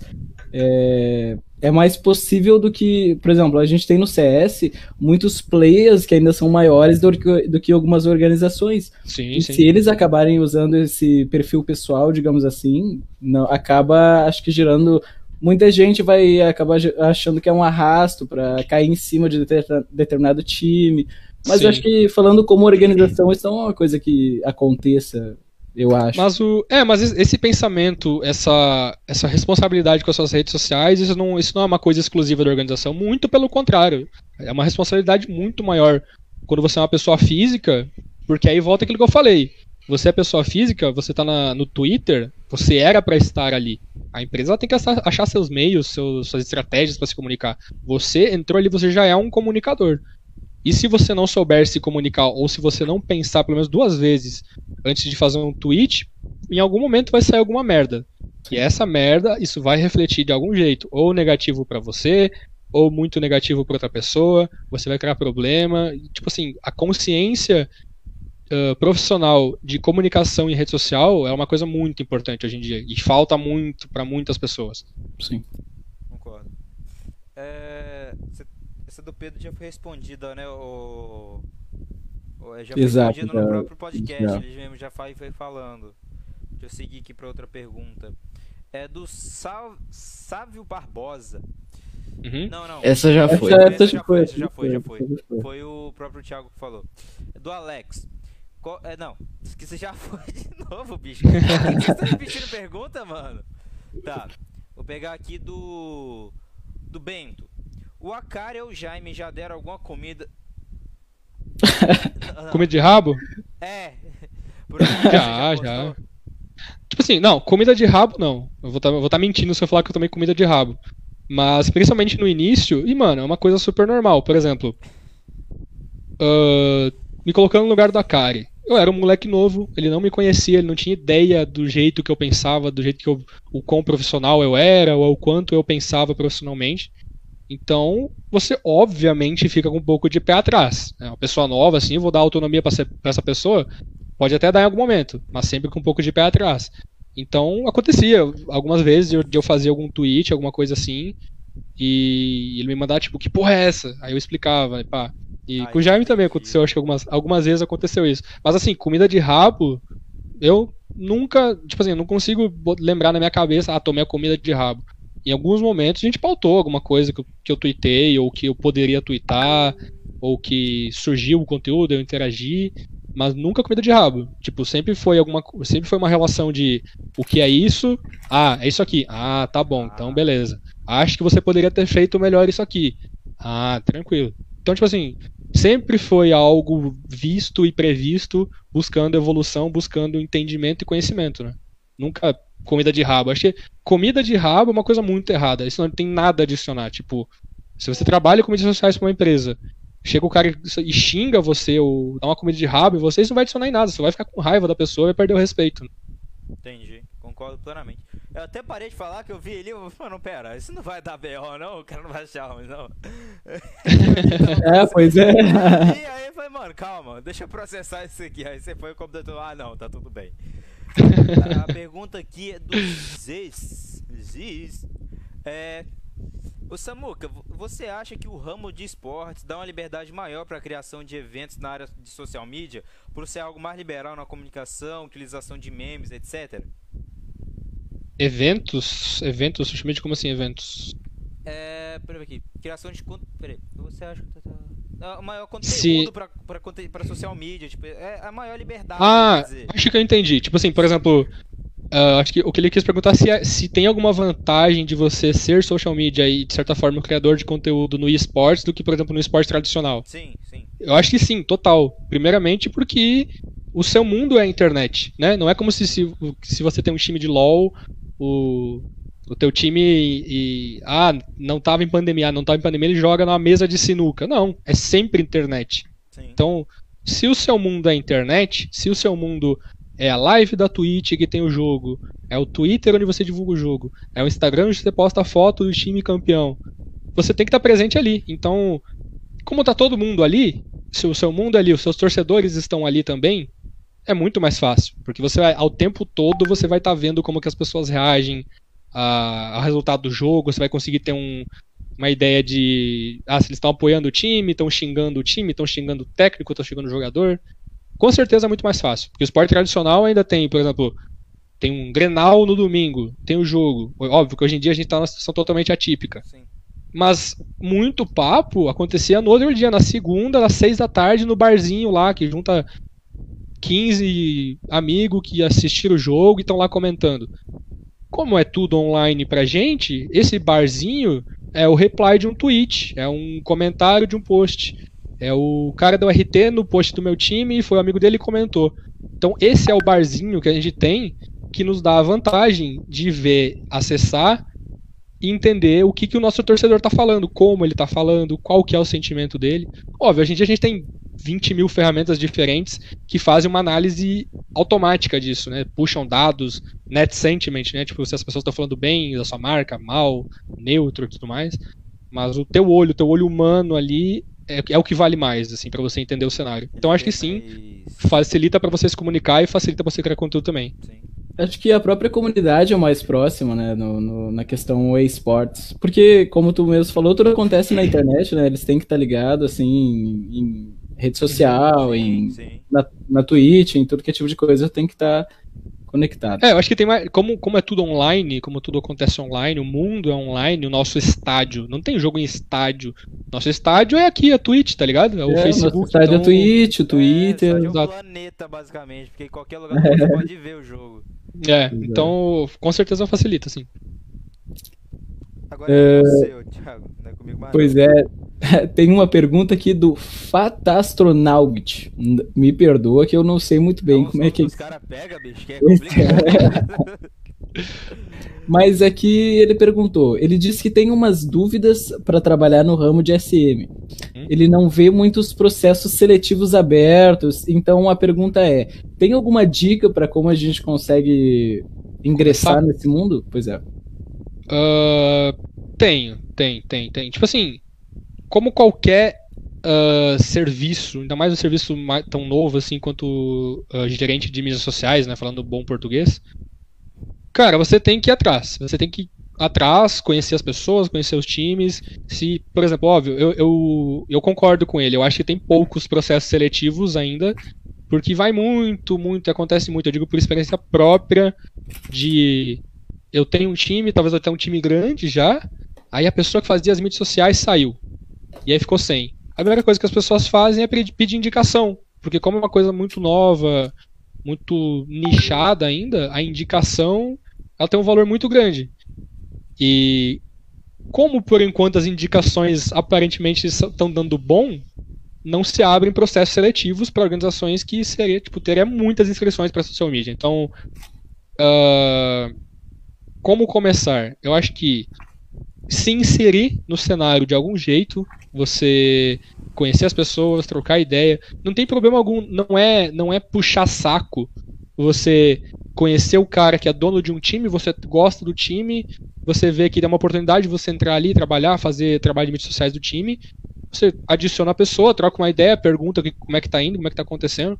Não tem nada de errado nisso. Tipo, network, você conhecer pessoas da área onde você tá, onde, ou onde você quer se inserir, é uma coisa super natural e super positiva. Não tem nada a ver com se aproveitar, puxar saco, nada do tipo. Sem network, você. É, é aquela coisa da bolha. Você não cria network, você não conhece pessoas de vários lugares, você fica isolado. E aí, quando você tá isolado e você nem tem um emprego ainda, é muito mais difícil de encontrar. Então, acho que conhecer as pessoas, conhecer as os personagens que estão ali, o dono do time, o manager do time, trocar ideia, seguir, interagir, pá. E ter um, um, currículo, com certeza, um CVzinho é sempre ótimo, né? Você tem lá montadinho, o que, que você fez, a idade, papapá. E correr atrás de oportunidade. Acho que aí a gente, nessa pergunta, a gente chega num bagulho bem X, né? Que acho que até tava. É uma discussão bem quente que tava tendo no Twitter esses dias. A questão de salário, né? Tipo assim. Aquela, aquela infinita relação do tipo, eu preciso de um emprego, eu preciso de dinheiro, e outra pessoa é um empregador. Ah, esse empregador ele não vai pagar o que eu quero, só que eu vou desesperadamente pegar esse emprego nesse salário muito abaixo porque eu não tenho escolha. E isso acontece, não tem como a gente ser hipócrita e dizer, ah, não, não, não. Não, não é o, o mundo das maravilhas, isso acontece muito. E em social media acontece também. Eu, tipo, pego o meu exemplo. Para mim foi um, um processo diferente para eu chegar no cargo. Mas no cargo, eu trabalhei muito tempo sem salário. Tipo assim, eu simplesmente acreditei e até hoje não sei como é que meus pais deixaram me mudar para São Paulo, filho único ainda. Me mudei para cá, cidade totalmente diferente do que era o meu, meu mundo lá, sem salário, simplesmente porque eu falei, eu acredito nisso, eu acho que vai dar certo. E é isso, eu vim. Eu comecei sem salário, ganhei um salário baixo, aí ganhei um salário melhor. Então, tipo, as coisas vão acontecendo, sabe? Eu acho que como em qualquer coisa. E esses problemas de salário que acontece com o jogador profissional acontece com o social media também. Talvez até em uma proporção maior. Então, esses são os desafios, sempre vão estar aí, muito dificilmente isso vai mudar. E eu acho que, cara, é muito de você dar cara a tapa. Não, não tem muito segredo assim, sinceramente. Também que o, o, social media ele não é tão visto quanto um jogador, né? Porque você vê o jogador lá, ele tá sempre lá em foco quando o time tá jogando. E o social media ele é mais, ele é mais nos bastidores, né? Tipo, ele não, não aparece Sim. tanto, porque o social media é a marca. Então o pessoal Exatamente. Não, não quer dar essa representatividade pro social media, já que ele tá meio assim mais atrás dos panos. Ele não, às vezes, às vezes o pensamento do cara não é de pagar a mesma coisa que um jogador, já que ele tá atrás dos panos, o social media ele não, não agrega Sim. tanto valor. Mas, uhum. Mas eu nem acho que tem que ter o mesmo valor de imagem quanto o jogador. Tipo, quem trabalha com redes sociais, quem é um comunicador de uma marca, independente do tamanho dessa marca, tem que ser uma pessoa com o psicológico preparado para saber que ela não vai ser um personagem. Ela não vai ser o influencer. Se ela entra nesse mundo com a cabeça de criar sua marca, a, a ser popular, aparecer, ah, eu sou o ADM do não sei o que, eu sou o ADM, já tá errado, porque não é sobre você, nunca vai ser sobre os, o social media. Vai ser sobre as pessoas que você tem na sua organização, que são jogadores, são técnicos, são staff, são trilhões de pessoas que tem ali, mais a sua marca, que a sua preocupação é fazer eles aparecerem. Sim. Se você está pensando em fazer você aparecer, já está errado. Então eu acho que o social media não ser tão conhecido quanto os jogadores é normal.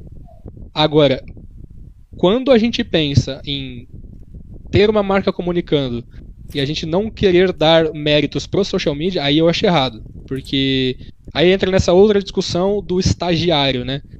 Isso começou já depreciando o cargo, né? Porque até hoje várias pessoas pensam assim. Não é todo mundo que fala de, que, e que chama de estagiário que tem esse, essa intenção de, de depreciar. Mas o termo surgiu para se referir a esse cargo assim, do tipo estagiário, é o sobrinho do dono entrou lá e faz uns posts. Porque, primeiro, todo mundo tem medo do que não conhece. Ninguém conhecia rede, uh, social media Ah, então é um panaca que tá lá, sobrinho do dono. Beleza. E quando isso começou a se popularizar, o termo continuou. Até hoje várias pessoas odeiam ser chamado de estagiário. Pessoalmente eu não ligo muito, porque, sei lá, primeiro não me afeta, eu sei que pra classe dos social medias é uma coisa que deprecia. Então eu também não deixo que o termo seja mais popularizado, eu sempre tento conscientizar as pessoas. Mas é como eu disse também, não é todo mundo que chama de estagiário que quer chamar você, ah, não, você é burrão, você não sei o quê. Porque. Não, sabe, né? É, não, não, é nem no, no né, nesse cargo, né? Na, na vida, sim, assim, que sim. o termo estagiário ele foi depreciado ao longo do tempo, né? Estagiário só faz, é, só faz merda, papapá.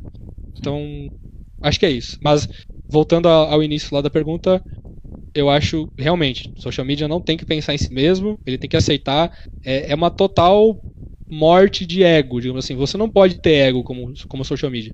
Porque você tendo ego, primeiro, você vai querer se promover, já está errado.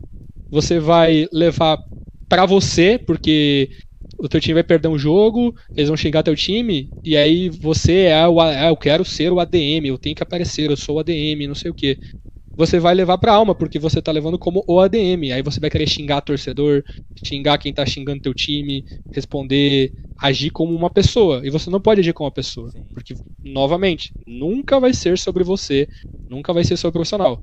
É sobre você popularizar as pessoas que estão ali na sua empresa, que por vários motivos, razões e circunstâncias são as pessoas que foram contratadas para aparecer, para ter marca, para ter imagem.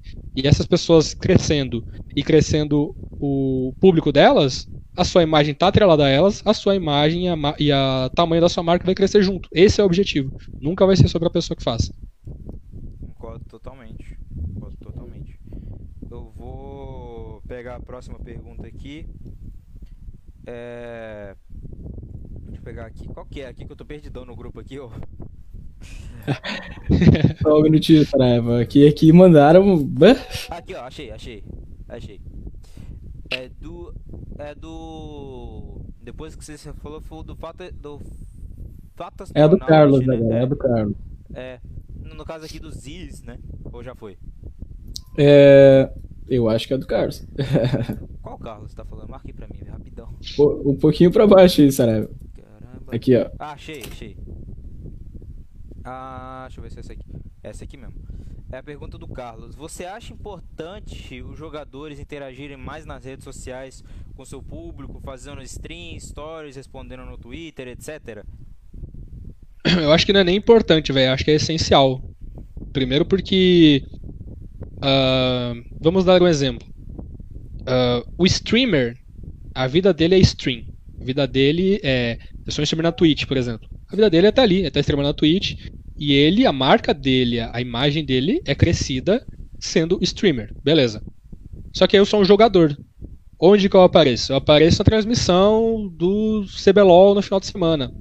Eu apareço quando a minha organização faz algum post lá, um vídeo, um anúncio, eu tô junto aparecendo. Mas sem ser isso, eu não tô fazendo nada. E aí eu só apareço lá e eu fico estagnado. Eu não sou tão conhecido, porque eu posso não estar jogando tão bem, eu posso não ser o, o craque do meu time, todo time tem um, um seu melhor, assim, alguém que se destaca, né? Você pode não ser a estrela. Mas e se você trabalha seu Twitter, trabalha seu Instagram, às vezes vai lá, faz uma streamzinha, conta umas horas, vai criando uma imagem.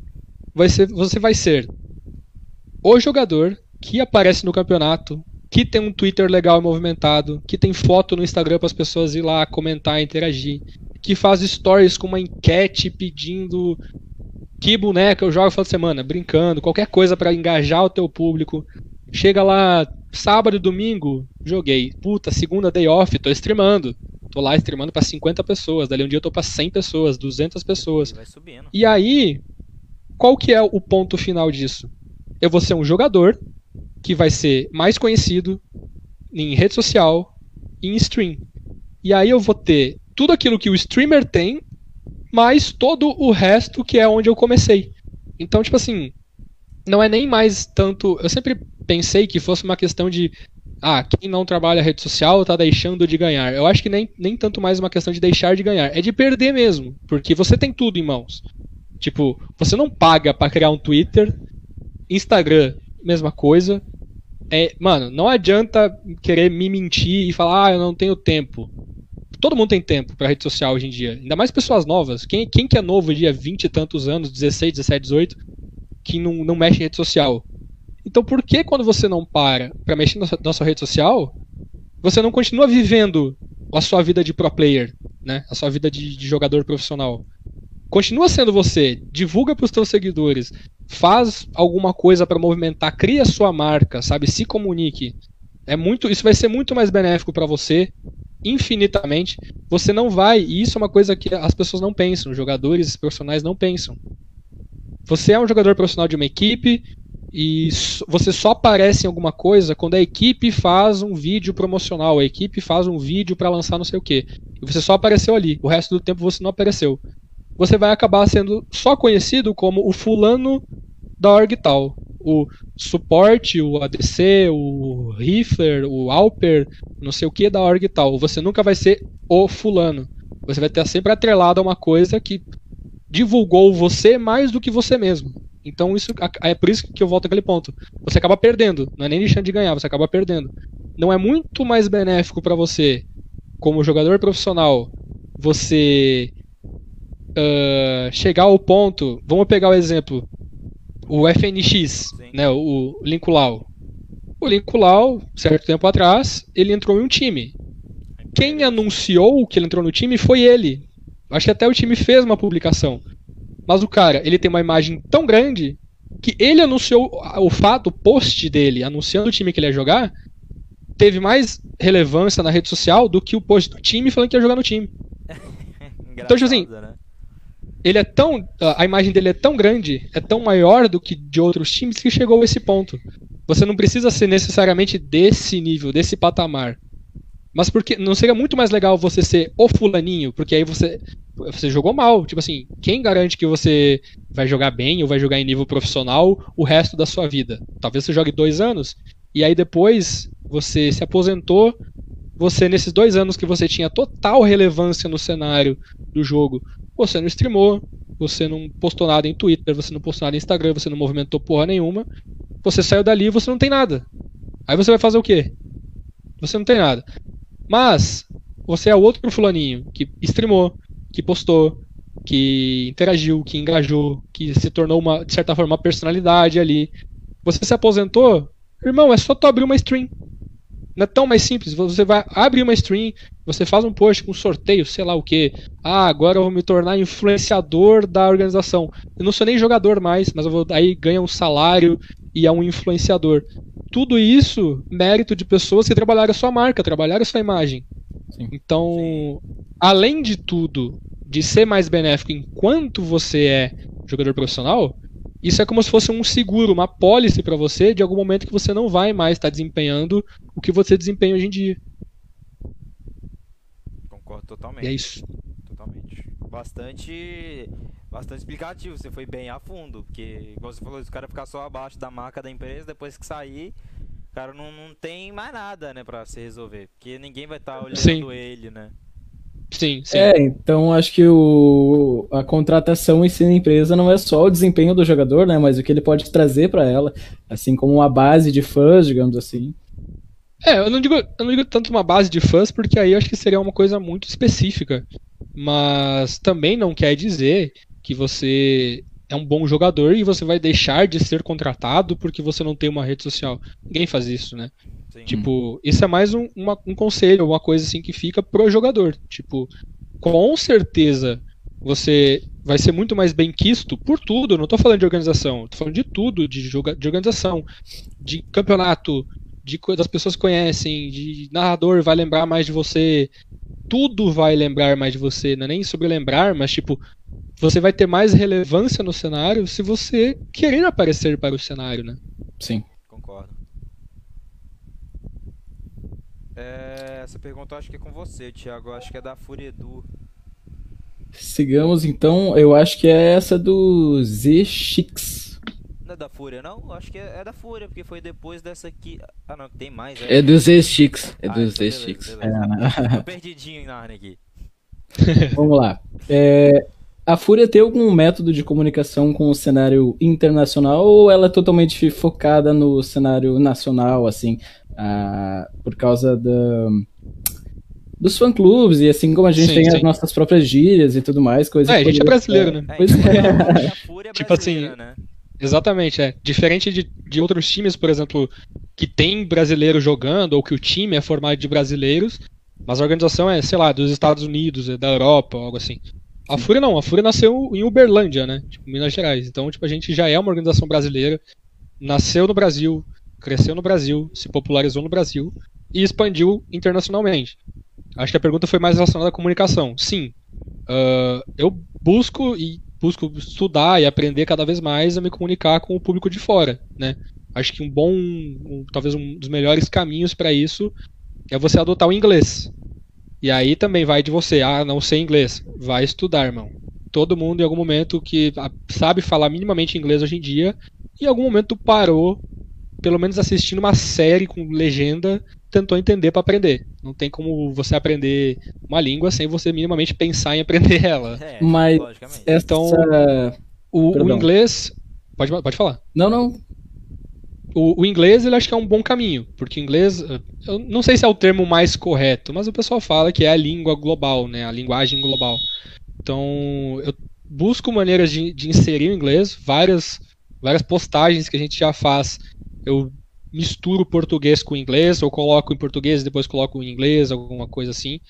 Porque a intenção, com certeza, e sempre vai ser de expandir cada vez mais a marca, de expandir a organização. E não tem como fazer você fazer isso se você começar a pensar só em Brasil, Latam, e é isso. Não. Até, por exemplo, as maiores marcas do mundo no ramo de esportes, ninguém é nichado em um país só, em um estado só, em um cenário só. Todo mundo tem que expandir de algum jeito. E a comunicação tem que expandir junto, né?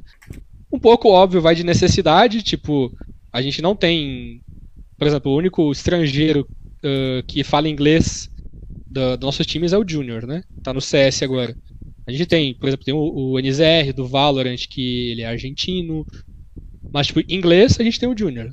E o Junior já foi um bom ponto de, de partida para várias coisas que, que a gente fez de conteúdo para eu inserir o inglês junto. Porque eu sabia que ia ter público do público americano, público que conhece ele, que ia gostar de ver o que a gente está comunicando, como está comunicando e tudo mais. Então, uh, a pergunta era essa, acho que é isso. Sim, eu já estou buscando meios de inserir e comunicar internacionalmente a Fúria. Mas isso não é uma coisa que a organização te cobra, é mais porque tu quer que o teu trabalho seja é, é, é, tipo é os dois juntos. É, é, bem como eu falei antes, tipo assim, é todo mundo se puxando para evoluir. E quando todo mundo sabe, quando eu sei, quando o Akari sabe, quando o Edu sabe, quando o Jaime sabe, que pra gente ir além, a gente tem que fazer aquilo, não existe, a partir daquele momento não existe cobrança, porque a gente tá na mesma página. Tipo, não é como se uh, fosse uma decisão do Jaime e aí eu não tô fazendo, ele tem que ficar me cobrando. Não, se tipo, a gente tomou aquela decisão ali e aquilo a gente sabe ou confia que é pro melhor,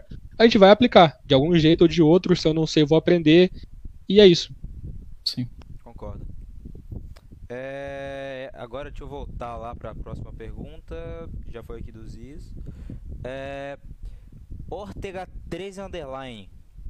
É, Samuel, você diria que a Ilha, a Ilha da Macacada, grupo, foi o marco inicial que te inseriu no mundo dos esportes e te fez aonde chegar você chegou hoje?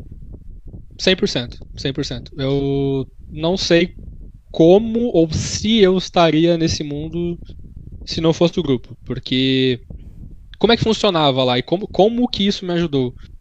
Uh, uma das primeiras pessoas que divulgou o grupo da Helena Macacada expansivamente fora do Facebook foi o Gordox. O Gordox estava com a gente lá do início.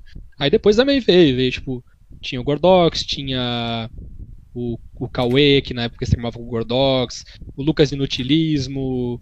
Uh, eu tava até vendo o podcast esses dias do, do e do Krauk, eu nem sabia, mas o Krauk fazia post na ilha. Eu juro por Deus que eu não sabia.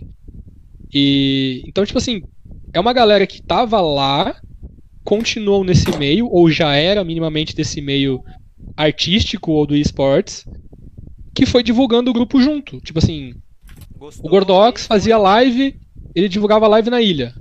Pô, perfeito, as pessoas gostavam do Gordox. O que mais legal do que o perfil pessoal do Gordox tá ali fazendo post do grupo que eu tô, né? Então. E aí, quando essas pessoas começaram a chegar mais próximo da gente, uh, a gente era da administração do grupo, começou a ter contato com essa galera. Ter contato com essas pessoas foi um ótimo ponto de, de, de entrada pra gente no mundo do esportes. Foi sua. Como pode ser sua, sua base para conseguir crescer, né? Exatamente. Você falou que um dia era 80, 800, depois era 8 mil e só foi, né? O grupo só foi. Foi, foi. Foi, foi meteórico, foi bizarro, assim. Acho que o momento que eu mais me assustei foi quando bateu 80 mil. Porque a cidade que eu morava, ela tem 4 mil habitantes. Putz. E aí a cidade que eu nasci tem 11 mil habitantes. E aí 80 mil, o que, que é 80 mil pessoas? Eu não tinha a menor noção do, de como que era gerenciar 80 mil pessoas. Sim. Então é, foi bem isso que você falou. O pessoal da Twitch aqui que vocês estão vendo, que eu acho que vocês não pegaram essa parte dele falando do início dessa história dele, de, do grupo em si, como é que ele chegou na Fúria, que foi o iníciozinho do podcast.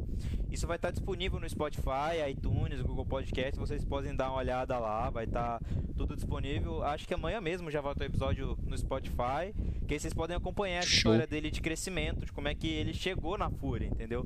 Para vocês não perderem nada. É... No mais é isso. Dessa parte assim do seu crescimento que alguém acredito que vai perguntar, que vai querer entender, esse pessoal aqui na Twitch perdeu, que a gente perdeu acho que meia hora de, de transmissão de diferença do Facebook para Twitch. Que Sim. teve essa diferença, assim.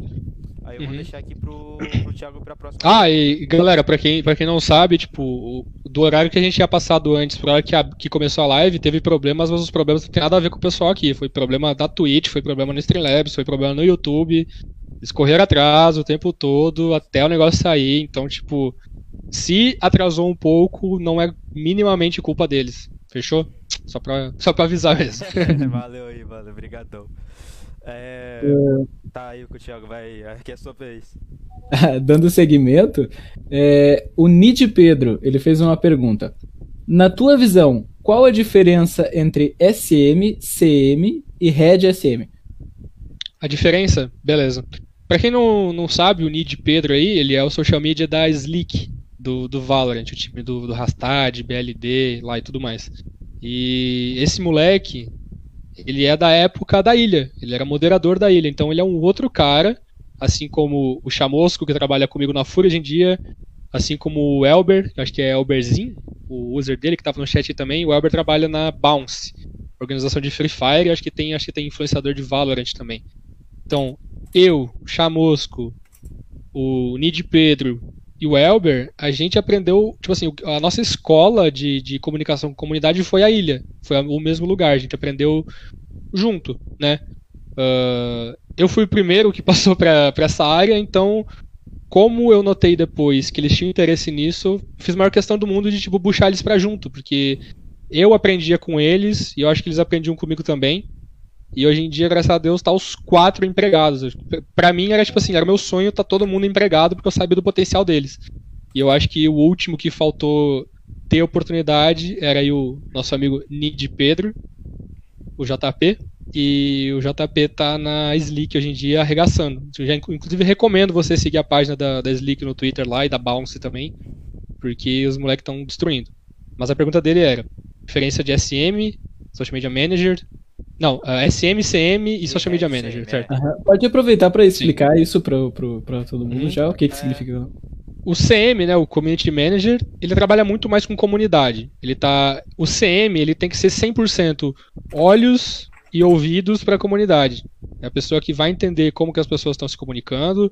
E comunidade, eu não digo nem só comunidade público, fã, comunidade também interna, comunidade de organização. Você vai ter dois times, os, cada time tem uma, um roster de nove pessoas, aí tem 18 pessoas. Você é uma comunidade, você é responsável por aquela comunidade também engajar com as suas coisas, com suas postagens, com o que está acontecendo no grupo. Acho que o, o, CM ele é muito mais, é como o próprio nome diz, acho que ele é muito mais destinado para a comunidade. Tem várias pessoas que têm cargo de CM e fazem trabalho de social media porque é muito semelhante no final. Mas eu acho que, por teoria, é mais isso que eu, que eu falei. O social media é o nosso bom e velho postador, né? Tipo, as pessoas que tá ali criando postagem, criando legenda, criando copy, programando postagem, pensando na melhor hora de postar, a pessoa que pensa, que olha os gráficos lá, analisa e vê, puta, quarta-feira tem pouco movimento, mas quinta tem movimento maior. Então vou fazer um anúncio na quinta, né? Porque na quarta vai ter menos engajamento. A pessoa que tem mais essa mente de rede social, de, de postar, de programar, de pensar na melhor hora, na melhor legenda, na melhor comunicação. Acho que já é um pouco mais. O social media ele já tem um pouco mais esse quê de comunicação do que o community manager. Não que o community manager não tenha, inclusive você saber se comunicar com o community manager é essencial. Mas eu acho que o social media tem mais disso. E o head, que é o, é o meu cargo, uh, eu sinceramente estou aprendendo ainda, de certa forma, a ser um head, a ser tipo a pessoa que não pensa só na rede social ou nas redes sociais, mas pensa amplamente na comunicação da empresa como um todo. Tipo, não é mais tanto aquela pessoa que vai ficar tão pilhada assim na legenda, no não sei o que, no copy, o cara da quadro, mas começa já a olhar mais de cima, ver, opa, peraí, esse jogador aqui não está não tá se comunicando, uh, esse anúncio que a gente fez não teve um engajamento tão bom, então vou analisar, ver o que dá para fazer melhor. Acho que comunicar isso aqui não é bom, comunicar isso aqui bastante é melhor. Então você acaba ficando com uma visão mais macro da empresa, das redes sociais e da comunicação da marca em si.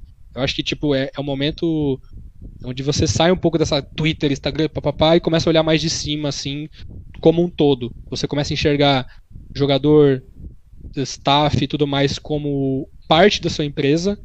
Você enxerga o perfil da sua empresa como parte também. E você acaba tentando, por cima, olhar tudo e criar um plano para todo para aquele todo se comunicar na mesma página do mesmo jeito uh, tentando como é que eu vou dizer, criar a mesma linha de comunicação, né? Eu acho que é, é mais direcionado a isso.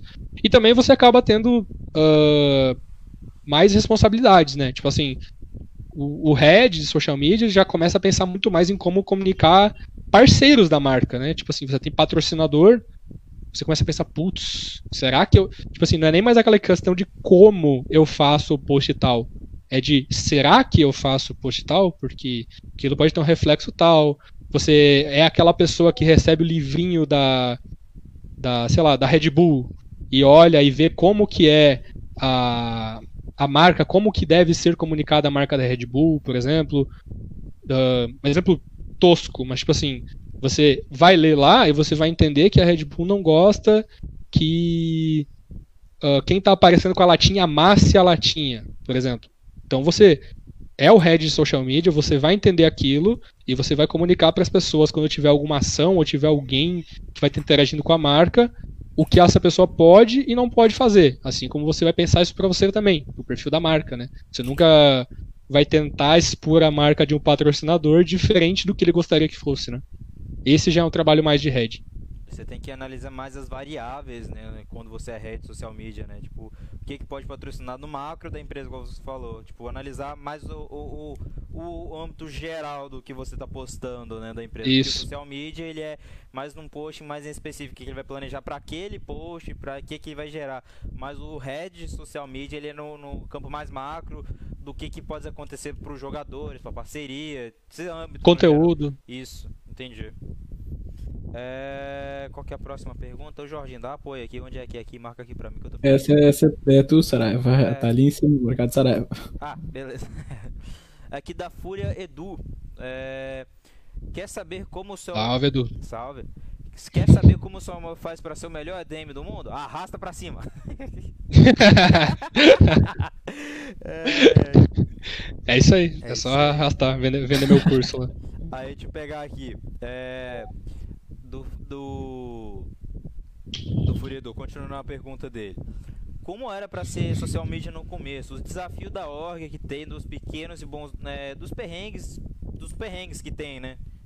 Sim.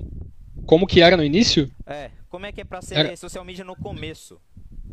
Era tudo muito mais desafiador, porque com o tempo você vai ficando meio calejado, né? Tipo, aí que eu, até por isso eu tava comentando antes, tipo, a ilha, a ilha da macacada, ela me calejou e me fez tomar porrada antes de eu chegar nesse cargo. Então já, já cheguei com alguns conceitos bem definidos. Mas quando você tá ali, o jogo é diferente. Então você acaba tomando as porradas ali. uh, é tudo muito mais desafiador, porque quando você está começando, tem mínimos detalhes que você vai pegando só enquanto você já está trabalhando. Uma palavra, muitas pessoas, e acho que quase todo mundo tem vício de linguagem, né? Tipo assim, palavras que a gente se sente confortável de usar quase sempre, para não ter que pensar numa outra que teria um significado melhor ou até uma exposição melhor na postagem para o público e tudo mais. Então, são vários desafios.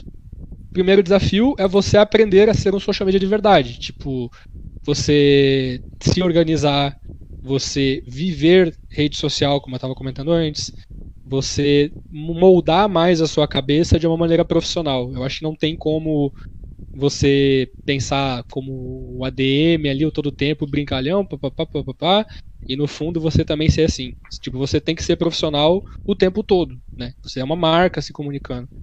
Uh, e também depende do cenário, né? Muitas vezes você entra como social media de uma marca imensa, pode acontecer, não sei, ou você pode começar de uma marca pequena. E é um grande desafio seu, é justamente fazer essa marca se tornar grande um dia. Como que você vai fazer isso? Aí já é mais um desafio. Entendi. Eu vou dar uma, pelo menos um entre aspas pausa aqui da pergunta, porque o Elber lançou no chat aqui. Ele pediu para você falar do, do, do, post do talco, que ele nunca vai esquecer. Eu acho que o pessoal não pegou post do talco. É... Mano, uh, eu tava conhecendo esse público do Free Fire ainda. E o Elber, ele já era o social media da Bounce. Bounce é organização Acho que ela é natural, assim, do Free Fire, né? Ela nasceu no Free Fire. E esse desgraçado, ele fez um post que era tipo um moleque jogando no celular e tinha tipo um pó branco no tipo no rosto dele e nas mãos assim. E ele postou aquilo, eu fui correndo no WhatsApp e falei, mano, tu tá maluco, olha a merda que tu tá postando, cara, que porra é essa? Era alguma referência a, tipo, daquele jeito ele joga melhor. Pensei, mano, tu tá maluco fazendo bagulho com droga, apaga essa porra. Aí ele me falou, não, mano, é talco, eles passam talco nos dedos para deslizar o dedo melhor na tela. Eu falei, é talco? Como? Aí eu. Talco. E tipo, essa é a história do talco. Tipo assim. É uma imagem do moleque todo sujo de pó branco assim, eu disse que era talco, tá ligado? e foi tipo, acho que bem quando ele tava começando, há poucos dias na Bounce. Pensei, mano, tu tá maluco, que porra. Vai ser demitido, caralho. É, foi ver a talco, tá ligado? Humilde. Aham. é... Essa é a história do talco. Passa aí pra hum... próxima, Tiagão. Vamos lá, vamos dar segmento. Então, é... Hoje, Samuel é líder de time, tá? Pergunta para ele aí como é ter pessoas aprendendo com ele e se existem ou existirão oportunidades de SM na Fúria no futuro. Pergunta do Fúria Edu, né, que você não falou o nome. Pergunta do Edu? É. Caralho, Edu. Então, uh, qual que era a primeira pergunta? Era sobre aprender? Deixa eu pegar aqui. É, aí, como é ter pessoas aprendendo contigo e se ah, agora é ter... ou no futuro vai ter oportunidades de SM na Fúria? Uh, Pra quem não sabe, o nosso querido Fúria ele é o country manager da Fúria. Então ele tá aí me fazendo umas perguntinhas. Ah, tá aproveitando. Ah, é, é só, só meu chefe aí. Mas vamos lá. A primeira questão, mano, ter pessoas aprendendo comigo, eu acho que é sensacional. Acho que pra mim, tipo, é a maior realização, assim. Do tipo, de eu ter tomado porrada em vários momentos, em vários jeitos diferentes e aquilo ter me feito aprender. E o tanto que eu consegui aprender chegou a um ponto onde as pessoas aprendem comigo. Eu acho que isso é tipo uma coisa muito de, de me orgulhar, assim, sabe? E o outro ponto era se surgirão mais vagas de social media na Fúria, né, Edu? Então, eu acho que é inevitável em algum momento surgir, porque, como qualquer empresa, a gente tem planos de expansão. E como a gente vive num mundo de esportes, provavelmente vai chegar um ponto onde a gente vai precisar de mais pessoas, mais cabeças pensantes na área de comunicação, que é redes sociais e tudo mais. Então acho que é inevitável, por exemplo, assim como foi no início eu estava sozinho, foi inevitável em algum momento o Chamosco agora chegar junto e trabalhar junto comigo, né?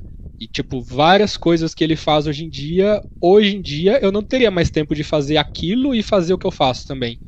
Então, foi inevitável. Tipo, em algum momento aquela pessoa teve que entrar, ainda bem que foi o Chamusco, que é um moleque sensacional. Ele é muito inteligente, muito proativo, rato de, de estudar coisa, rato de rede social, ele aprende as coisas muito rápido, pega tudo muito rápido, esponja de, de, de conhecimento do que tu passa para ele uma vez, é aquilo, ele entende, ele aprende. Então, ainda bem que foi ele, mas foi uma coisa inevitável, assim como eu acho que vai ser inevitável daqui para frente a gente ter mais cinco pessoas junto, seis, dez, vinte, não sei. Sim. Entendi. É, aqui. É. Ó, oh, o chefe aí. O Jaime Padu. O Jaime. Se, é, não sei se eu falei certo, espero que sim. É, tá perguntando como é que você faz para ser o melhor social media do mundo. Ah, tá. Onde que ele fez essa porra dessa pergunta? Eu não achei aqui, mano. tá, mas vamos lá, mano. Jaimão, Jaimão. Cara, uh, é, é, engraçado, tipo assim, pro player, a gente tem até premiação hoje em dia, tem, tem premiação para fotógrafo, mas eu não sei sinceramente se algum momento da vida vai ter um prêmio para social media, porque é uma coisa muito relativa. Tipo, quem, quem vai ser o júri que vai dizer que o fulano é o melhor social media do mundo? Por quê? Tipo, o, o que essa pessoa vai ter que ter de conhecimento a ponto de apontar qual é o melhor? Eu acho que se tiver vai demorar muito, mas e tipo, e eu acho que vai demorar muito também.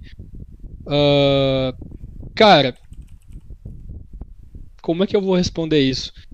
Eu não, eu, tipo assim, eu não me considero o melhor social media do mundo de forma alguma. Tipo, eu acho que tem muita coisa que eu tenho que aprender ainda. E eu acho que esse tem que ser o mindset sempre. Tipo, se em algum momento você se encher de si e achar que eu sou o melhor do, do, do LoL, eu sou o melhor do Brasil, eu sou o melhor do não sei o que, é porque, mano, você tá voltando àquela história que eu comentei do ego. Você tá deixando o seu ego levar você e não o seu lado profissional. Acho que a partir do momento que você começa a fazer isso, é você tá se colocando numa bolha. Você tá colocando, eu sou o pica, eu sou o foda, vocês são ruins e eu não preciso mais aprender porra nenhuma porque eu já sou o melhor. Tipo, é um pensamento que só tem a trazer ponto negativo para você. Você, tipo, ah, eu sou melhor, não sei o quê. E, tipo, isso, isso não é nem só pra social media, isso é pra jogadores, é pra qualquer pessoa que trabalha com performance, Sim. né? A nossa performance é fazer a marca se comunicar cada vez melhor, né? Mas é um jeito também de medir performance. Então. Uh, e tem muitos social media insanamente bons mundo afora. Tem o Ianico, que é um dos responsáveis pela G2. Eu acho que todo mundo conhece o jeito que a G2 faz social media. Eles foram grandes pioneiros nesse jeito mais humano de criar conteúdo, de comunicar. Tem o Brandon da Fnatic, que, que é um cara, mano, totalmente diferenciado de qualquer pessoa que eu já conheci, tipo, no mundo, assim, de rede social. É um cara que a empresa dele tá lá na Europa, ele pensa no conteúdo do melhor jeito possível de comunicar e se ligar com as comunidades da Argentina ou do Brasil, porque por algum motivo ele achou importante. E ele é um dos caras diferenciado por causa disso.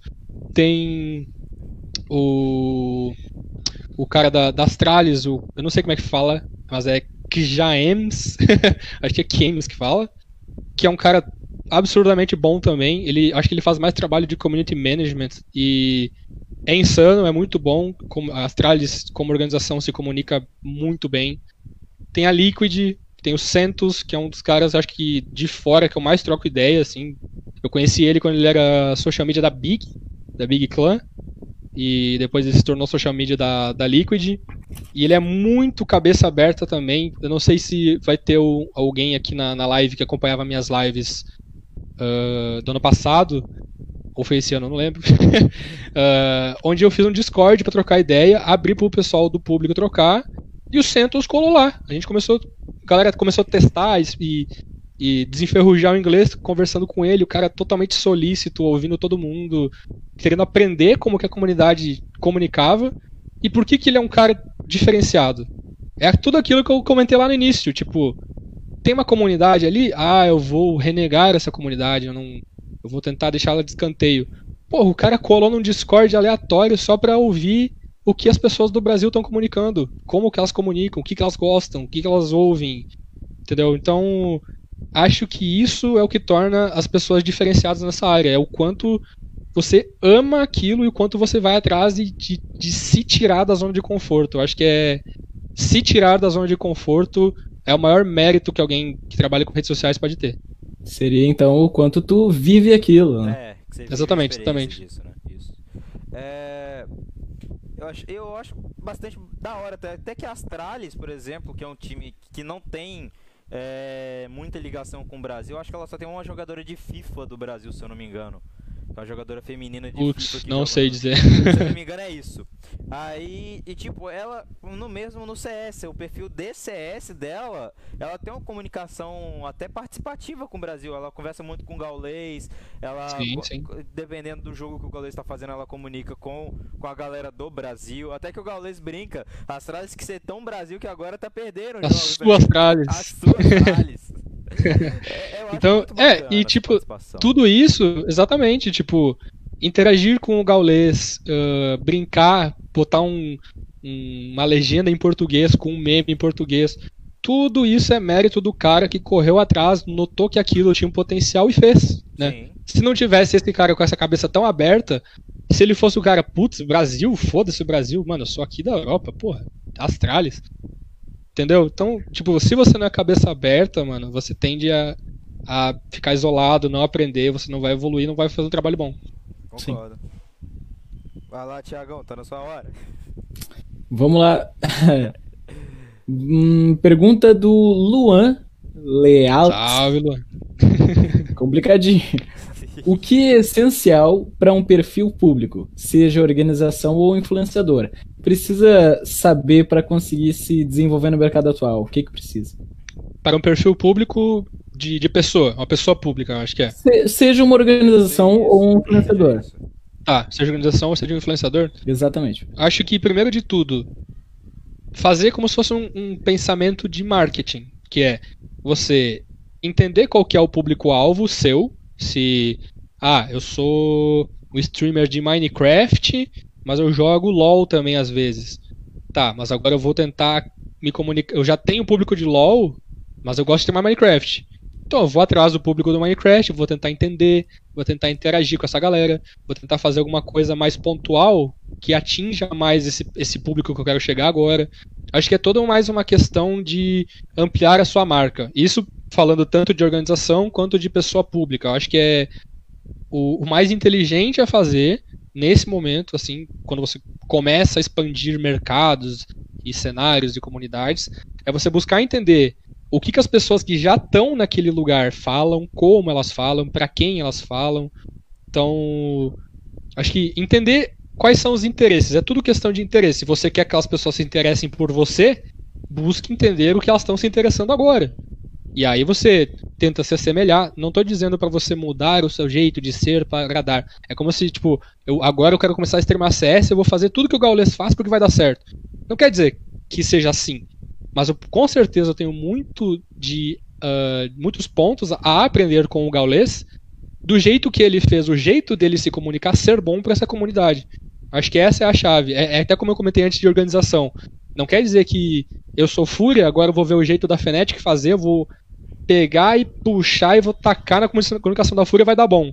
Não, mas eu posso ir lá ver como que o cara da Fnatic faz, ver como que, refletiu, aprender e trazer para mim, para mim. Então acho que pensar em si próprio, primeiramente como um perfil profissional, porque você pode ser o mais extrovertido do mundo, você pode ser a pessoa mais engraçada, que faz meme e tudo mais, mas sim você tem um plano que envolve algo mais não sei se sério a palavra, mas mais profissional, a ponto de você se tornar embaixador de uma marca ou algo assim, ou fazer publi para alguma marca, marca nenhuma vai querer se relacionar com você se você come... se você tiver um perfil poluído ou que não seja friendly para essa marca, né?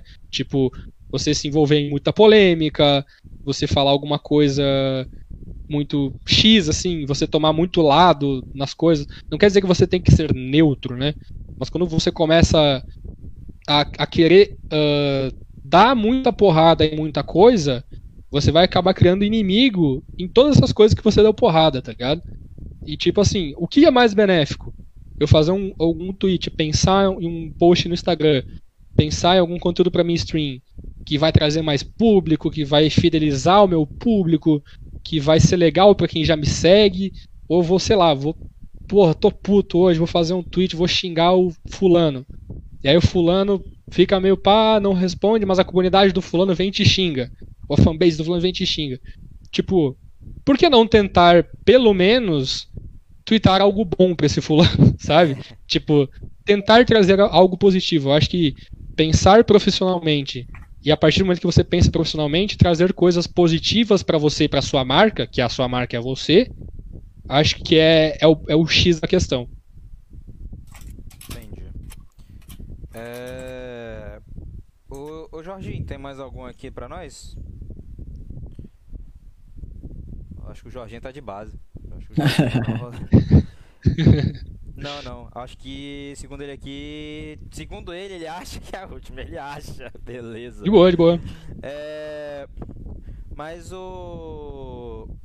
Ô Samuca, eu acho que tá um tempo bom de podcast, assim, que eu acho que a gente pode até estar atrapalhando também, de alguma forma, não, não sei. Não, tranquilo. De qualquer forma. Eu acho que a gente vai para as considerações finais, que a gente já conversou um pouco da sua história, viu um pouco sua vida. Espero que você possa vir mais vezes.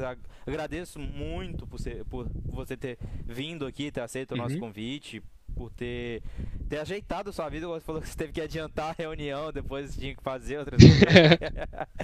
é, é, o Edu que tava aí tá de prova, mano. Ah, é, o Edu nem tava nessa, nessa reunião, mas ela tava agendada, a gente teve que adiantar ela. Próxima vez a gente tem que marcar um mix de CS daí, né?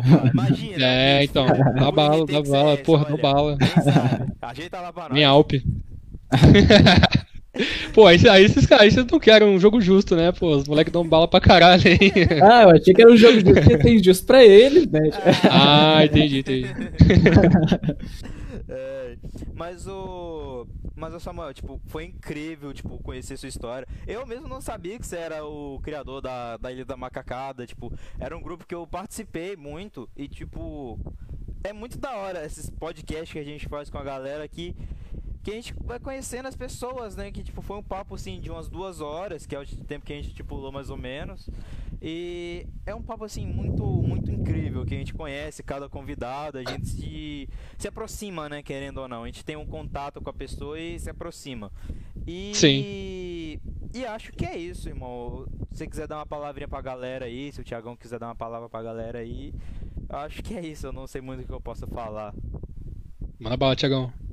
Hum, eu acho que aqui a gente volta pro, pro começo, onde a gente estava falando, né? Que, que o que a gente visa aqui é justamente conhecer e trazer para todo mundo essas personalidades que, assim como o Samuca mesmo sabe, ele tá atrás de uma organização, mas ele também é ele mesmo. Né?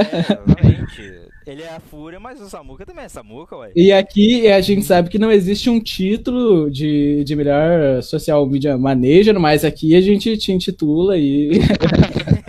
muito obrigado, muito obrigado. É... Mas era isso. O, o, Beleza. Uh... palavrinha aí, pode ficar à vontade. Aham. Uh -huh. Mano, antes de tudo agradecer todo mundo que tá aí no Facebook, na Twitch, agora ouvindo aqui no, no podcast e por ter acompanhado, por ter. O pessoal também ter mandado as dúvidas aqui pra gente trocar ideia, porque nem sempre dá, a gente consegue de cabeça pautar tudo, né? As dúvidas sempre são boas pra gente tocar assuntos mais X. Uh, espero ter passado algum conhecimento, alguma coisa legal para vocês, de algum jeito, de perspectiva de, de profissão, de, de, de trabalho ou algo do tipo, que foi a minha intenção. Se alguém tiver alguma dúvida ainda, algo que queira pautar mais, alguma dúvida que queira fazer, a DM do meu Twitter está sempre aberta. Tem meu e-mail também, que é samuel.furia.gg. E, mano, a gente tá sempre pra trocar ideia. Eu acho que, é como eu falei antes, conhecimento não é uma coisa que tem que ser limitado ou pensar ser limitado. Tipo, se eu puder compartilhar do conhecimento que eu, uh, que eu, que eu obtive até hoje com alguém que tem interesse em saber algo que talvez eu saiba, mano, não tem o menor problema do mundo em trocar essa ideia, a gente vai aprender junto. Muitas vezes as perguntas fazendo você pensar no que você vai falar faz você aprender alguma coisa naquele momento, porque você pensa em passar aquilo de uma maneira palpável, né? E muitas vezes aquilo na tua cabeça não é algo tão organizado, mas quando você vai tentar falar para a pessoa que você tem que passar em palavras, você organiza e você conclui algo que talvez fosse meio uh, não tão, forma, tão bem formado na sua cabeça. Acho que trocar essa ideia e com vocês aqui também é um negócio da hora demais, assim, e, mano, sempre que precisar, tamo aí. Diz que uma das melhores maneiras de aprendizado é o próprio ensino, né? É. Sim, sim, total, é. total. Ô, Samuca. Ô, o que, que foi? Alô? Fala aí, tá saindo, Jorge, tá live.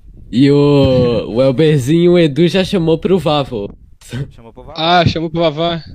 Pô, ele, pô, é que aí é foda, mano. O Vavá, né, cara? O Vavá eu tô bronze, mano. Porque o Vavá eu só jogo quando eu tô cansado de CS. Eu chego no Vavá só ruxo. É tipo o Art jogando. CS já só tá que sem cérebro, né? Tipo eu. Aí eu fico ruxando, morrendo e eu tenho bronze no Vavá, não consigo jogar Vavá com eles. Mas, mas CS tá level 20, tá no Supremo, tá no Global, tá como é que é? Eu tô AK cruzada, mano. Ah. não sou ninguém pra julgar, né? Eu não sou ninguém pra julgar também, né? Eu não vou, uhum. não vou falar nada da minha, da minha patente. Vamos deixar isso baixo, né? é... A minha tinha é Samuel Reben 1, aí quem quiser mandar um, um ADD pode mandar. É, se você quiser deixar as suas redes sociais, assim, a da Fúria, se você já, já que você faz uhum. parte da Fúria, sua pessoal também, pode deixar aí também. Se quiser deixar. Falar. Da Fúria, uh, Twitter é arroba Fúria, Instagram é arroba FúriaGG. O meu Instagram, meu Twitter é igual, é Samuel RHBN, que eu achei mais fácil do que colocar meu sobrenome, que a galera erra quase sempre. E é isso. TM tá sempre aberto, tem direct do Insta também, quem quiser. Estamos sempre aí, trocar ideia. Eu acho que no mais é isso, rapaziada. Eu vou despedindo dos senhores por hoje. Eu vou despedir aqui por você. Mais uma vez, obrigado por ter vindo, aceito o nosso convite. Eu acho que é isso. Eu acho que a gente vai finalizar por aqui. Como eu falei, isso aqui vai estar disponível no Spotify amanhã, se eu não me engano. Até segunda-feira já vai estar disponível, é certeza. Perfeito. Spotify, iTunes. iTunes demora mais um pouquinho por causa da Apple, sabe como é que eles são com, com coisinha, né? Mas o Google uhum. Podcasts, entre outros, até segunda-feira muito provavelmente já está disponível. A gente agradece é, a compreensão de todos pelo atraso que foi hoje, que não foi culpa nossa. O próprio Samuel ele falou que é, é muito difícil o que aconteceu hoje, o que o pessoal falou assim da Twitch, ela não queria funcionar, foi um problema em conjunto da Twitch e do Streamlabs. É... Foi um problema que não dava dano para logar, para startar a, a, transmissão de alguma forma. Eu vou dar um pouquinho do merchan também. Se vocês quiserem ajudar a página de alguma forma, é, a gente não tem sub ainda, mas a gente tem um donate. Deixa eu ver aqui se eu acho o bot aqui. Ô Jorge, lança o bot aqui no comentário aqui pra gente. É... Mas a gente tem a donate aqui da página, tipo, coisinha, coisinha de dois reais, assim, só pra ajudar a página de alguma forma. Se você já gostou do conteúdo de alguma forma. E eu acho que é. Que é isso, rapaziada. É. Vocês. Acho que é isso. Acho que eu vou finalizar por aqui. E é isso. O Jorginho vai finalizar aí no negócio. É isso. É isso então. É Como o Fúria, Fúria Edu falou aí, sigam a, a Fúria. É isso aí, pronto. Faz o F, faz o F. Rapaziada, vou finalizar aqui.